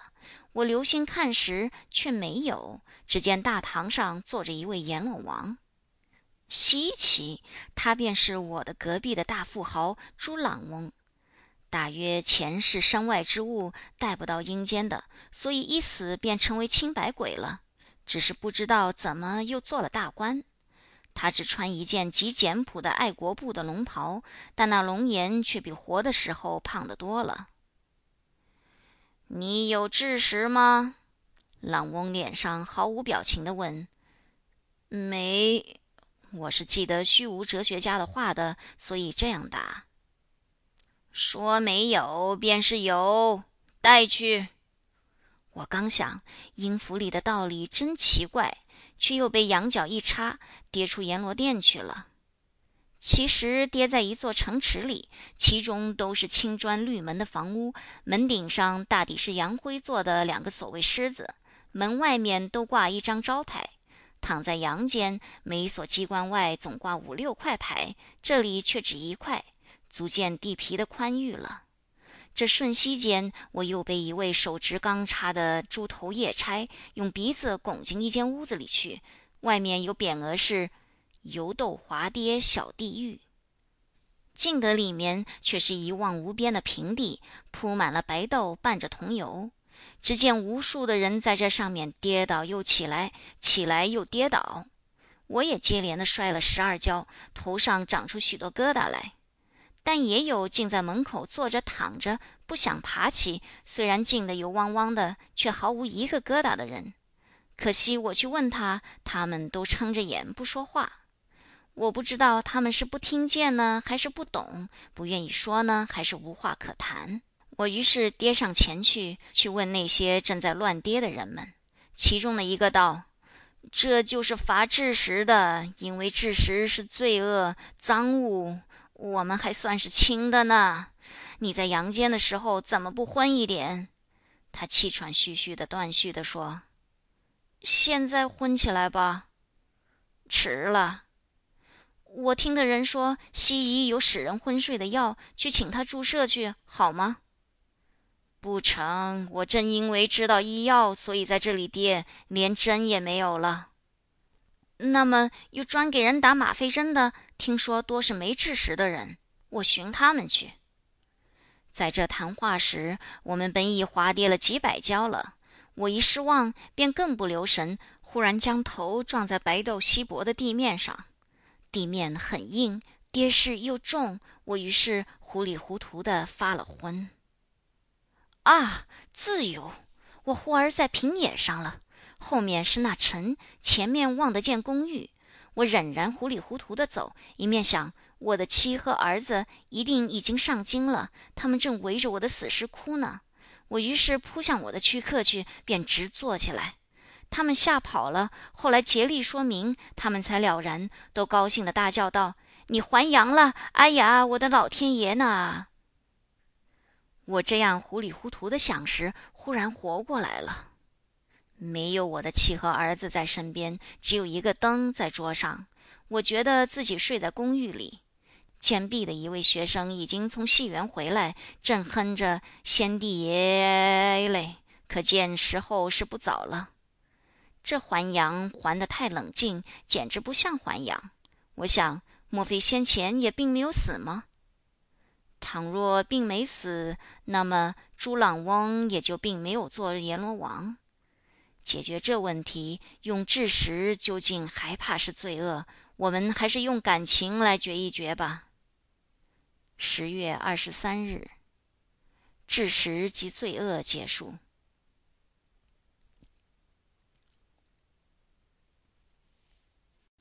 鲁迅杂文集《热风》，事实胜于雄辩。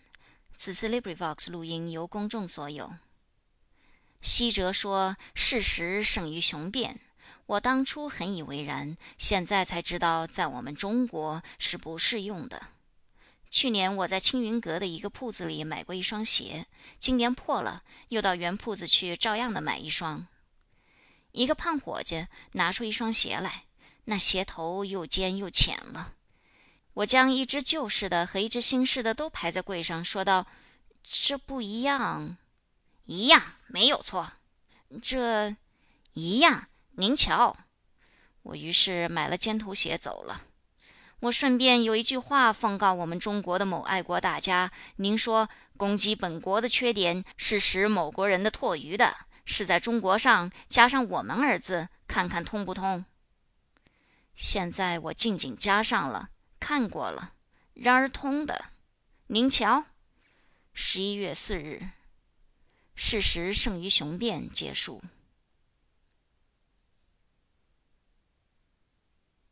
鲁迅杂文集《热风》，孤学恒。此次 LibriVox 录音由公众所有。我在二月四日的《晨报》副刊上看见世芬先生的杂感，很诧异，天下竟有这样居裕的老先生，竟不知世故到这地步，还来同学恒诸公谈学理。夫所谓学恒者，据我看来，实不过聚在聚宝之门左近的几个假古董所放的假豪光。虽然自称为恒，而本身的称心尚且未曾定好，更何论于他所恒的轻重的是非？所以绝用不着校准，只要估一估就明白了。慧言说：“昼易之作，必趋雅音以重文。昼易如此，数作可知。”夫文者，即使不能载道，却也应该达意。而不幸诸公虽然张皇国学，笔下却未免欠亨，不能自了，何以恒人？这实在是一个大缺点。看吧，诸公怎么说？会言云：“杂志耳立，会以宣言。按宣言即布告。而会者，周人戴在头上的瓜皮小帽一般的帽子，明明是顶上的东西。”所以讳言就是序，异于杂志耳立的宣言，并为一谈，太汉慢了。凭提倡新文化者文中说：“或操笔以待，每一新书出版，必为之序，以尽其领袖后进之责。”故亭林曰：“人之患在好为人序，其此之谓乎？故欲彼等以学问之标准于良知，犹欲商贾以道德，娼妓以贞操也。”原来做一篇序以尽其领袖后进之责，便有这样的大罪案。然而诸公又何以也兔而晦气的言了起来呢？照前文推论，那便是我的质问，却正是欲商贾以道德，娼妓以贞操也了。中国提倡社会主义之商榷中说：凡理想学说之发生，皆有其历史上之背影。绝非悬空虚构，造无托之邦，作无病之身者也。察阴极之力的摩尔，并未作 pure of uto，虽曰知乎者也，欲罢不能，但别寻古典也非难事，又何必当中加宣呢？于古未闻独史之陀，在今不云凝古之塔，其句如此，真可谓有病之身了。国学直谈中说：“虽三皇辽阔而无极，武帝晋身先生难言之。人而能辽阔，已属其文。而第二句尤为费解，不知是三皇之事，武帝和晋身先生皆难言之，亦是武帝之事，晋身先生也难言之呢？推夺情理，当从后说。然而太史公所谓晋身先生难言之者，乃指百家言皇帝。”而并不止武帝，所以翻开《史记》，便是赫然的一篇《武帝本纪》，又何尝难言之？难道太史公在汉朝，竟应该算是下等社会中人吗？记白鹿洞谈虎中说：“诸父老能见谈，谈多称虎。当其目视绝世之状，闻者显不色变，退而继之，以自回血之类也。”姑不论其能见谈嗔，床上安床绝世之状，终于未记而变色的事，但兹挥谢，也可谓太远于事情。唐使旦资诙谐，则先前的闻而色变者简直是呆子了。既又云：昌者，新鬼而高虎牙者也。刚作新鬼，便高虎牙，实在可悯。那么虎不但食人，而且也食鬼了，这是古来未知的新发现。于丈人行的起手道：“楚王无道，杀五奢，覆巢之下无完家。”这无完家虽比无完卵新奇，但未免颇有语病。假如家就是鸟巢，那便犯了覆，而且之下二字没有着落。倘说是人家，则掉下来的鸟巢未免太沉重了。除了大鹏金翅鸟出《说岳全传》。断没有这样的大潮能够压迫彼等的房子。倘说是因为押韵不得不然，那我敢说这是挂角韵。押韵至于如此，则翻开诗韵合璧的六麻来写到无完蛇、无完瓜、无完叉，都无所不可的。还有《浙江采集植物游记》，连题目都不通了。采集有所悟，并非漫游，所以古人作记。物与游不并举，地与游才相连。匡庐峨眉，山也，则曰记游；采流访碑，物也，则曰日记。虽说采集时候也兼游览，但这应该包举在主要的事物里，一列举便不古了。例如这记中也说起吃饭睡觉的事，而题目不可做《浙江采集植物游时眠记》。以上不过随手拾来的事，毛举起来更要费笔费墨费时费力，犯不上，终止了。因此诸公的说理便没有指正的必要，文且未亨，理将安托？穷将僻壤的中学生的成绩，恐怕也不至于此的了。总之，诸公剖析新文化而张皇旧学问，倘不自相矛盾，倒也不失其为一种主张。可惜的是。与旧学并无门径，并主张也还不配。倘使字句未通的人也算在国粹的知己，则国粹更要残黄煞人。横了一顿，仅仅横出了自己的诸两来，与新文化无伤，与国粹也差得远。我所佩服诸公的只有一点，是这种东西也居然会有发表的勇气。孤学衡结束。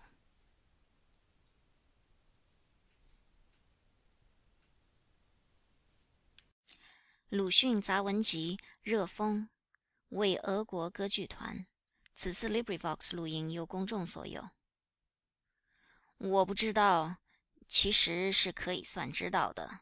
然而我偏要这样说：俄国歌剧团何以要离开他的故乡，却以这美妙的艺术到中国来博一点茶水喝？你们还是回去吧。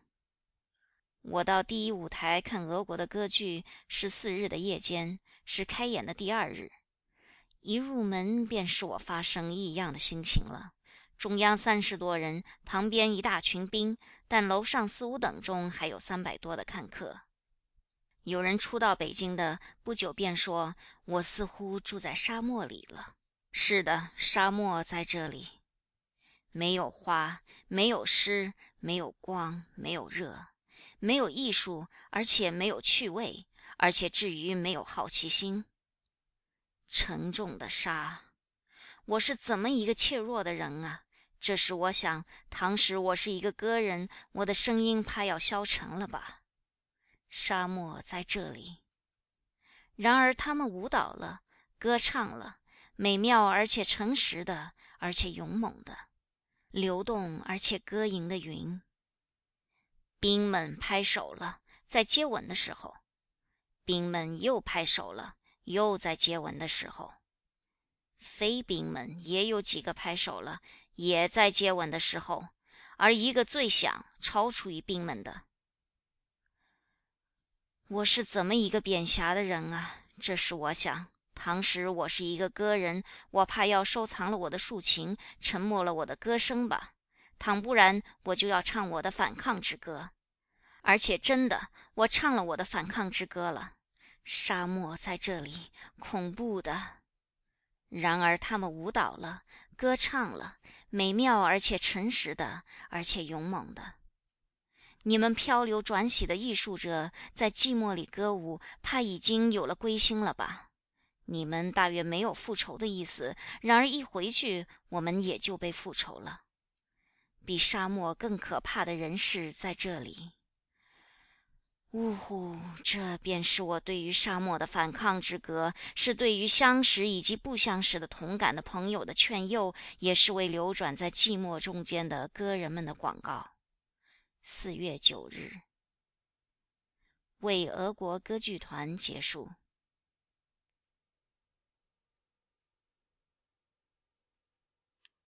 鲁迅杂文集《热风》，无题。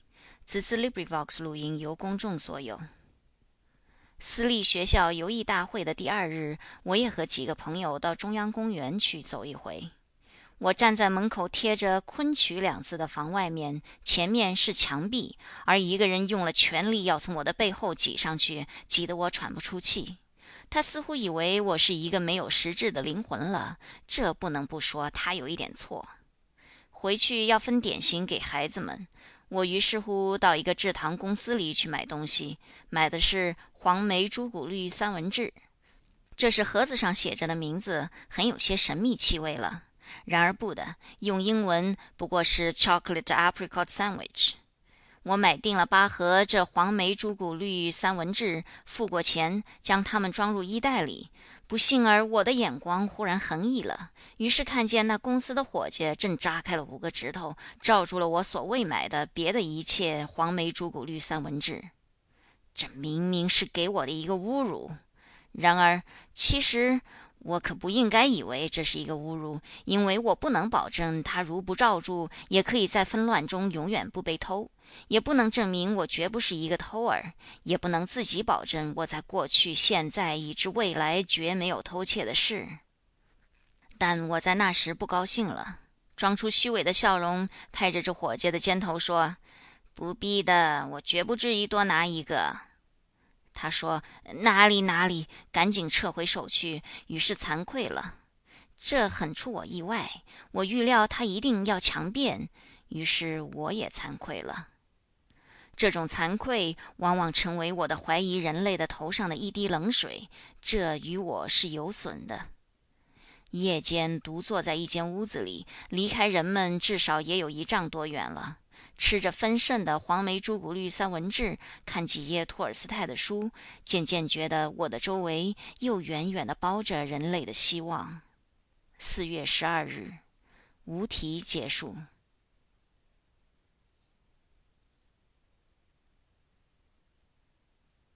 鲁迅杂文集《热风》，以振其艰深。此次 LibriVox 录音由公众所有。上海租界上的国学家以为做白话文的大抵是青年，总该没有看过古董书的，于是乎用了所谓国学来吓唬他们。《时报》上载着一篇署名韩秋的文字感想，其中有一段说：“新学家博国学为不足道故，为勾周革折之文以振其艰深也。一读之欲呕，再读之昏昏睡去矣。”另教。我先前只以为“勾周革折”是古人用它来形容鹧鸪的啼声，并无别的深意思。亏得这文字感想，才明白这是怪鹧鸪啼得艰深了，以此责备他的。但无论如何，艰深却不能令人欲呕。闻鹧鸪啼而呕者，是故无之。即以文章论，月若其鼓，注释纷纭，以及东庸，圈点不断。这总该可以算是艰深的了，可是也从未听说有人因此反胃。呕吐的原因绝不在乎别人文章的艰深，是在乎自己的身体里的。大约因为国学积蓄的太多，笔不及写，所以涌出来了吧。以正其艰深的“正”字，从国学的门外汉看来也不同。但也许是为守民所误的，因为排字印报也是新学，或者也不免要以正其艰深。否则如此国学虽不艰深，却是恶作，正是一读之欲呕，再读之必呕矣。国学国学，新学家既博为不足道，国学家又道而不能亨，你真要道尽途穷了。九月二十日。以正其艰深。结束。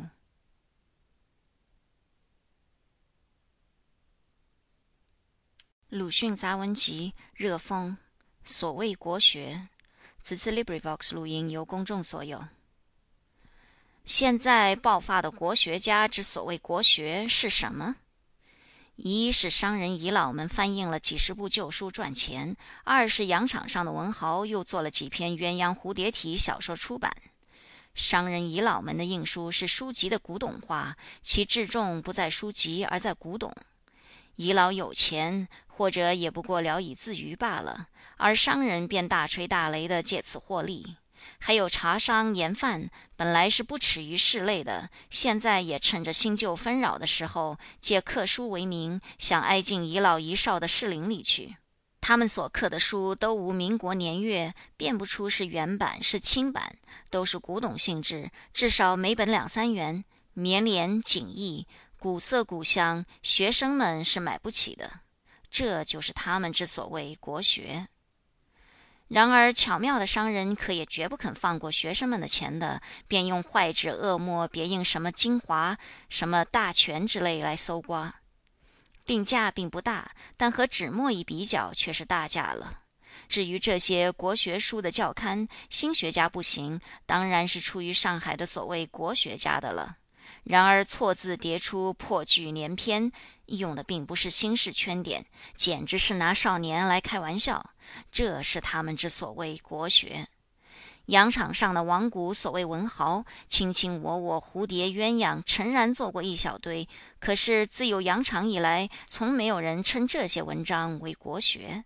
他们自己也并不以国学家自命的。现在不知何以，忽而奇想天开，也学了盐贩茶商，要凭空挨进国学家队里去了。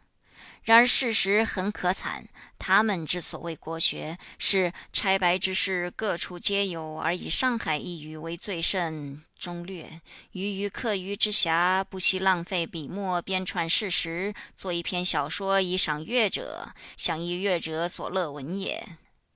原本每句都密全，今从略以审排工，阅者量之。国学乃如此而已乎？是去翻一翻历史里的《儒林》和《文苑传》吧，可有一个将旧书当古董的鸿儒？可有一个以拆白赏阅者的文士？倘说从今年起这些就是国学，那又是心理了。你们不是讲国学的吗？所谓国学结束。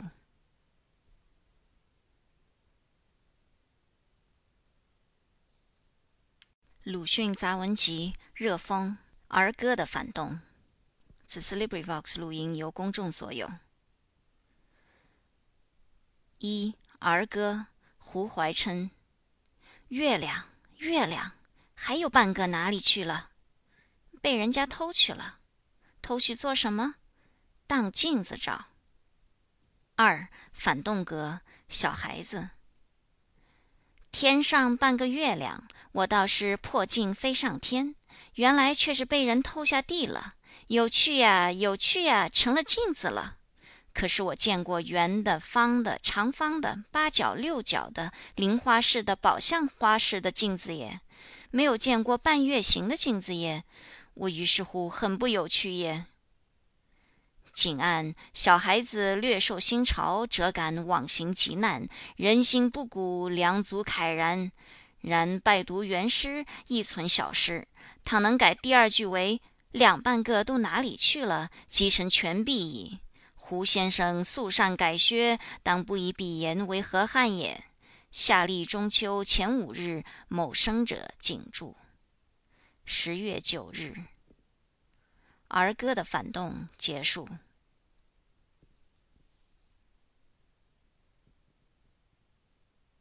鲁迅杂文集《热风》。一世之学说，此次 LibriVox 录音由公众所有。我从学灯上看见博吴宓君新文化运动之反应这一篇文章之后，才去寻《中华新报》来看它的原文。那是一篇浩浩洋洋的长文，该有一万多字吧，而且还有作者吴宓君的照相。记者又在论前介绍说，金阳吴密君，美国哈佛大学硕士，现为国立东南大学西洋文学教授。君既精通西方文学，得其神髓，而国学复涵养甚深，竟主撰《学衡》杂志，以提倡实学为任，实论崇之。但这篇大文的内容是很简单的。说大意，就是新文化本也可以提倡的，但提倡者当思以博大之眼光、宽宏之态度，四立学术，深窥精研，观其全体而贯通彻悟，然后平情衡理，直中寓物，造成一世之学说，融合中西之精华，以为一国一时之用。而可恨近年有所谓新文化运动者，本其偏激之主张，足以宣传之良法，加之喜新盲从者之多，便忽而声势浩大起来。殊不知物极必反，理有固然。于是竟请于新文化运动怀疑而批评之书报见多了，这就谓之新文化运动之反应。然而又所谓反应者，非反抗之谓。读者信勿因武论列于此，而遂疑其为不赞成新文化者云。反映的书报一共举了七种，大体上都是直中寓物、宣传正轨的新文化的。现在我也来少介一回：一、明星周报；二、经世报；三、亚洲学术杂志；四、史地学报；五、文哲学报；六、学痕。七湘军。此外，便是吴军对于这七种书报的平情衡理的批评了。例如《明星周报》，自发刊以至停版，除小说及一二来稿外，全用文言，不用所谓新式标点。即此一端，在新朝方盛之时，亦可谓砥柱中流矣。至于湘军只用白话及标点，却又别有道理。那是学衡本事理之真，故句斥粗劣白话及英文标点；湘军求文艺之美，故兼用通妥白话及新式标点的。总而言之，主张偏激，连标点也就偏激，那白话自然更不通妥了。即如我的白话离通妥就很远，而我的标点则是英文标点。但最贯通彻悟的是拿《经世报》来做反应。当《经世报》出版的时候，还没有“万恶孝为先”的谣言，而他们却早已发过许多崇圣的高论。可惜现在从日报变了月刊，实在有些萎缩现象了。至于其余君臣之伦，另下心解。亚洲学术杂志一其牵强附会，必以君为帝王，实在并不错。这才可以算得新文化之反应，而吴军又以为则过矣，那可是自己则过矣了。因为时代的关系，那时的君当然是帝王，而不是大总统。又如民国以前的议论，也因为时代的关系，自然多含革命的精神。国粹学报便是其一，而吴军却怪他谈学术而兼涉革命，也就是过于融合了时间的先后的原因。此外，还有一个太没见识处，就是遗漏了《长青》《红》《快活》《礼拜六》等尽情风起云涌的书报，这些实在都是新文化运动的反应，而且说通妥白话的。十一月三日，一世之学说结束。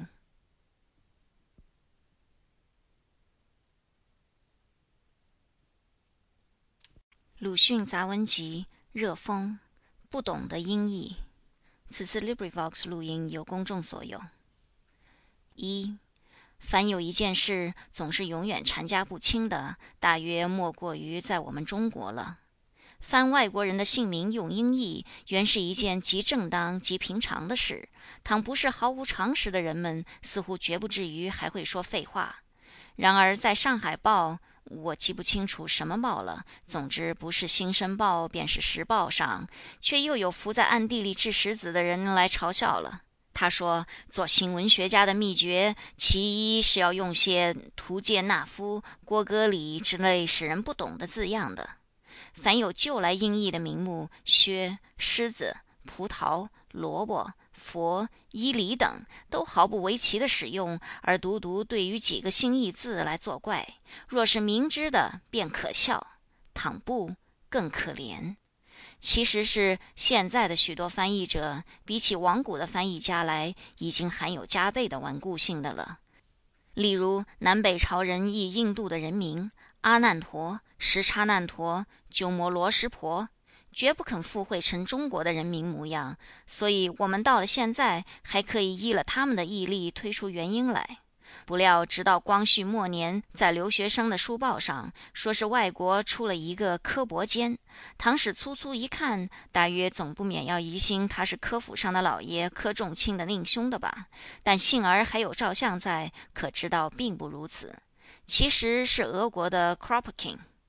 那书上又有一个陶思道，我已经记不清是 Dostoevsky 呢，还是 Tolstoy 了。这图杰纳夫和郭格里虽然古雅赶不上科伯坚，但于外国人的视信上定要加一个百家姓里所有的字，却几乎成了现在译界的常习。比起六朝和尚来，已可谓很安本分的了。然而竟还有人从暗中来掷石子、装鬼脸，难道真所谓人心不古吗？我想，现在的翻译家倒大可以学学古之和尚，凡有人名地名，什么音便怎么译，不但用不着白费心思去牵象，而且还需去改正。即如柯伯坚，现在虽然改译苦鲁巴经了，但第一音既是 k，不是 ku，我们便该将苦改作克，因为 k 和 ku 的分别，在中国字音上是办得到的。而中国却是更没有注意到，所以去年 Kropkin 死去的消息传来的时候，《上海时报》便用日俄战争时旅顺败将 Kuropatkin 的照相，把这位无志主义老英雄的面目来顶替了。十一月四日。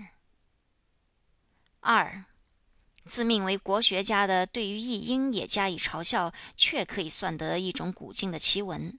但这不特事是他的昏愚，实在也足以看出他的悲惨。倘如他的尊意，则怎么办呢？我想，这只有三条计：上策是凡有外国的事物都不谈；中策是凡有外国人都称之为洋鬼子，例如图建纳夫的《猎人日记》，郭歌里的《巡案史》，都题为“洋鬼子著”。下策是只好将外国人名改为王羲之、唐伯虎、黄三泰之类。例如进化论是唐伯虎提倡的，相对论是王羲之发明的，而发现美洲的则为黄三泰。倘不能，则为自命为国学家所不懂的新的音译语，可是要侵入真的国学的地狱里来了。中国有一部《流沙坠简》，印了将有十年了。要谈国学，那才可以算一种研究国学的书。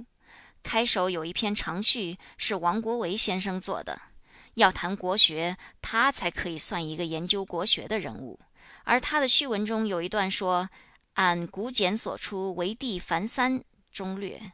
其三则和田东北之尼雅城，即马赞托拉、博拉、华什德三地也。”这些译音并不比图杰纳夫之类更古雅、更易懂。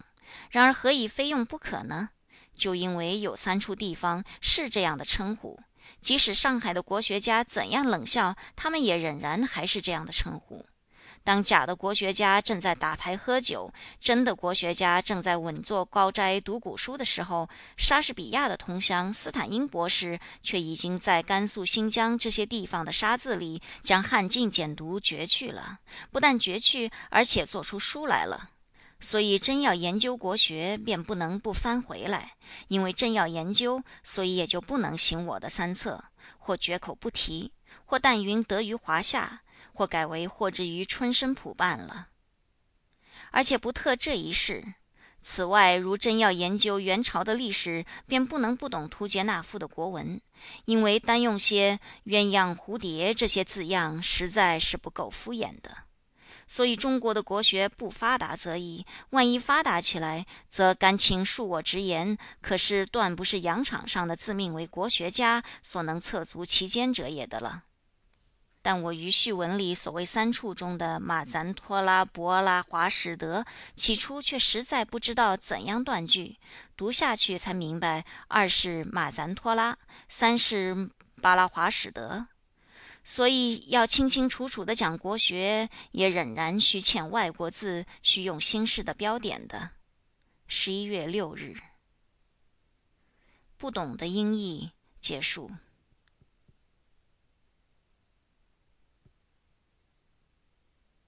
鲁迅杂文集《热风》对于批评家的希望。此次 LibriVox 录音由公众所有。前两三年的书报上关于文艺的大抵只有几篇创作，姑且这样说，和翻译。于是读者颇有批评家出现的要求。现在批评家已经出现了，而且日渐其多了。以文艺如此幼稚的时候，而批评家还要发掘美点，想煽起文艺的火焰来，那好意实在很可感。即不然，或则叹息现代作品的浅薄，那是望着作家更其深；或则叹息现代作品之没有血泪，那是怕著作界复归于轻佻。虽然似乎微词过多，其实却是对于文艺的热烈的好意，那也实在是很可感谢的。独有靠了一两本西方的旧批评论，或则捞一点头脑板滞的先生们的唾鱼，或则仗着中国固有的什么天经地义之类的，也到文坛上来见他，则我以为委实太滥用了批评的权威。是将粗浅的事来比吧，譬如厨子做菜，有人品评他坏，他固不应该将厨刀铁斧交给批评者，说道：“你是来做一碗好的看。”但他却可以有几条希望，就是望吃菜的没有世家之癖，没有喝醉了酒，没有害着热病、舌苔厚的二三分。我对于文艺批评家的希望却还要小，我不敢望他们于解剖裁判别人的作品之前，先将自己的精神来解剖裁判一回，看本身有无浅薄、卑劣、荒谬之处，因为这事情是颇不容易的。我所希望的，不过愿其有一点常识，例如知道裸体画和春画的区别，接吻和性交的区别，尸体解剖和露尸的区别，出洋留学和放诸四夷的区别，笋和竹的区别，猫和老虎的区别，老虎和翻菜馆的区别。更进一步，则批评以英美的老学生学说为主，自然是悉听尊便的。但尤希望知道，世界上不止英美两国，看不起托尔斯泰，自然也自由的。但尤希望先调查一点他的行识，真看过几本他所做的书。还有几位批评家，当批评译本的时候，往往抵为不足尺数的劳力，而怪他何不去创作。创作之可尊，想来翻译家该是知道的。然而他竟止于翻译者，一定因为他只能翻译，或者偏爱翻译的缘故。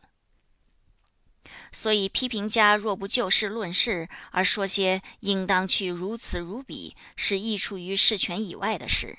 因为这类言语是商量教训，而不是批评。现在还将厨子来比，则吃菜的只要说出品味如何就尽够；若于此之外，又怪他何以不去做裁缝或造房子，那是无论怎样的呆厨子，也难免要说这位客官是谈迷心窍的了。十一月九日，对于批评家的希望结束。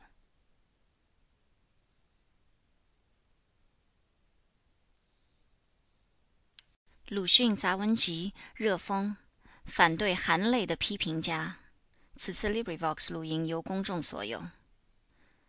现在对于文艺的批评日渐奇多了，是好现象；然而批评日渐奇怪了，是坏现象。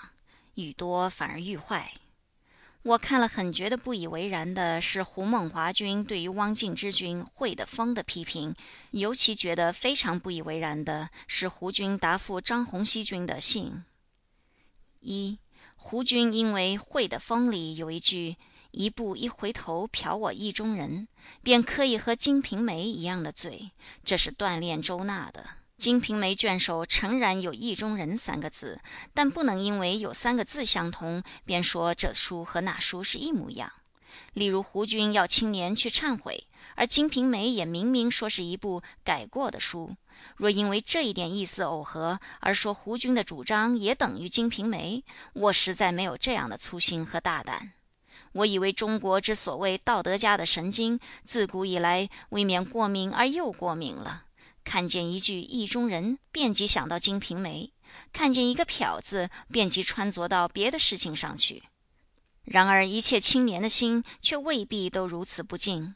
倘竟如此不敬，则即使瘦瘦不轻，后来也就会漂，以至于漂以上的等等事。那时便是一部《礼记》，也即等于《金瓶梅》了。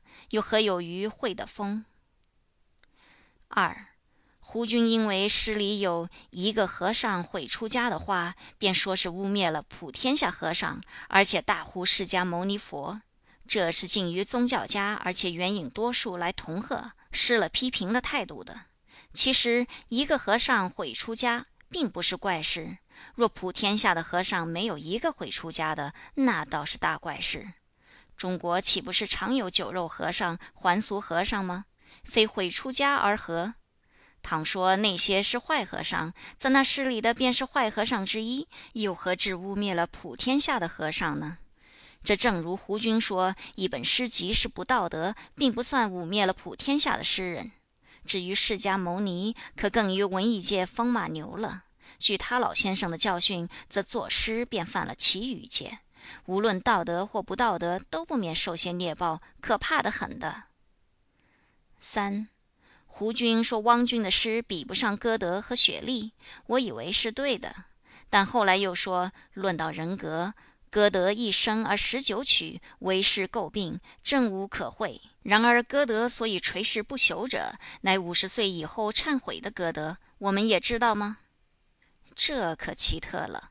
雪莉我不知道。若歌德即 get，则我敢替他呼几句冤，就是他并没有一生而十九曲，并没有为世诟病，并没有五十岁以后忏悔。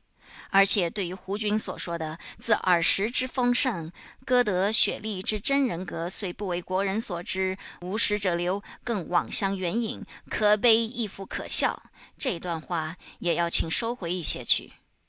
我不知道汪君可曾过了五十岁，倘没有，则即使用了胡军的论调来裁判，似乎也还不妨做一部一回头瞟我意中人的诗，因为以歌德为例，也还没有到忏悔的时候。临末，则我对于胡军的悲哀的青年，我对于他们只有不可思议的眼泪，我还想多写几句。我对于悲哀的青年的不可思议的泪意盈眶了这一类话，实在不明白其意何居。批评文艺，万不能以眼泪的多少来定是非。文艺界可以收到创作家的眼泪，而沾了批评家的眼泪却是污点。胡军的眼泪的确洒得非其地，非其时，未免万分可惜了。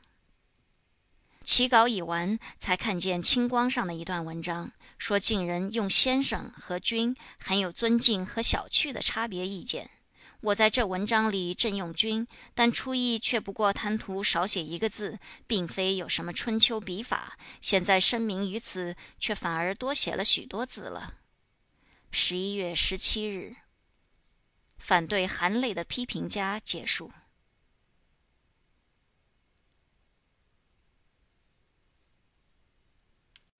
鲁迅杂文集《热风》，万物纠正。此次 LibriVox 录音由公众所有。汪元放君已经成了古人了。他的标点和校正小说虽然不免小谬误，但大体是有功于作者和读者的。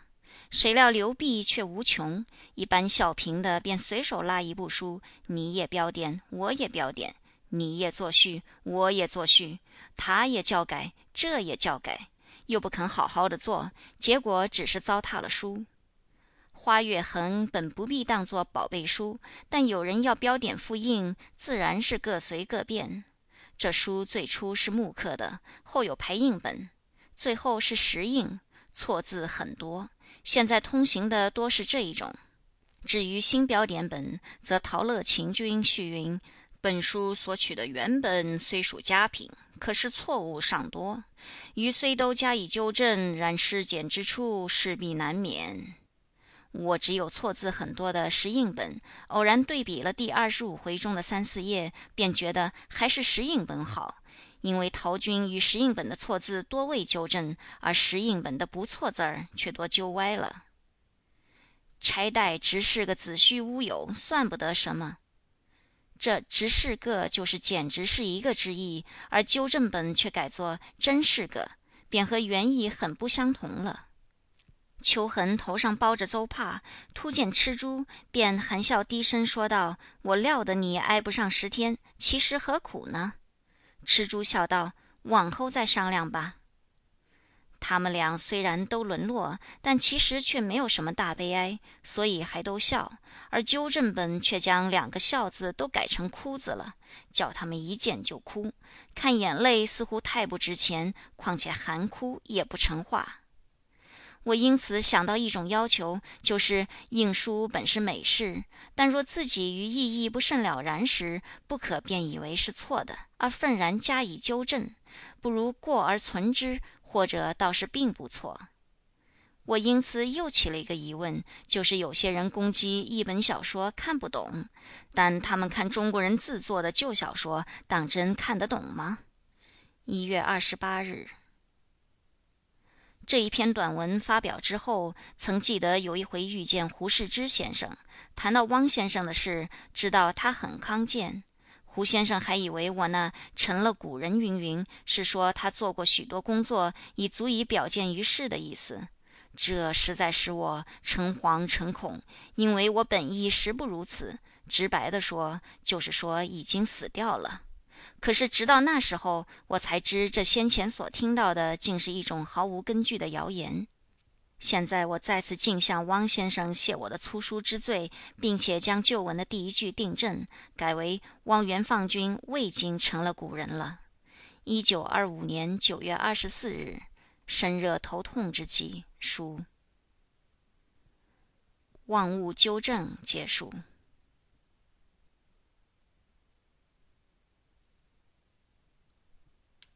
鲁迅杂文集《热风》，极小见大。此次 LibriVox 录音由公众所有。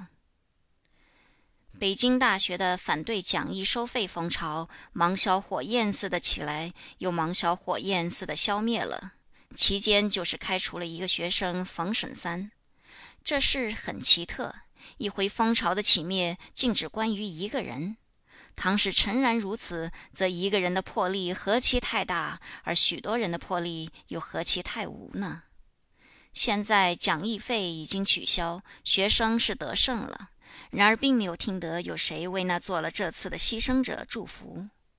积小见大，我于是竟悟出一件长久不解的事来，就是三辈子花园里面有谋刺梁壁和袁世凯而死的四烈士坟。其中有三块墓碑，何以直到民国十一年还没有人去刻一个字？凡有牺牲在祭坛前立雪之后所留给大家的，实在只有散座这一件事了。十一月十八日，极小见大结束。鲁迅杂文集《热风》全书录完，此次录音由李菁提供。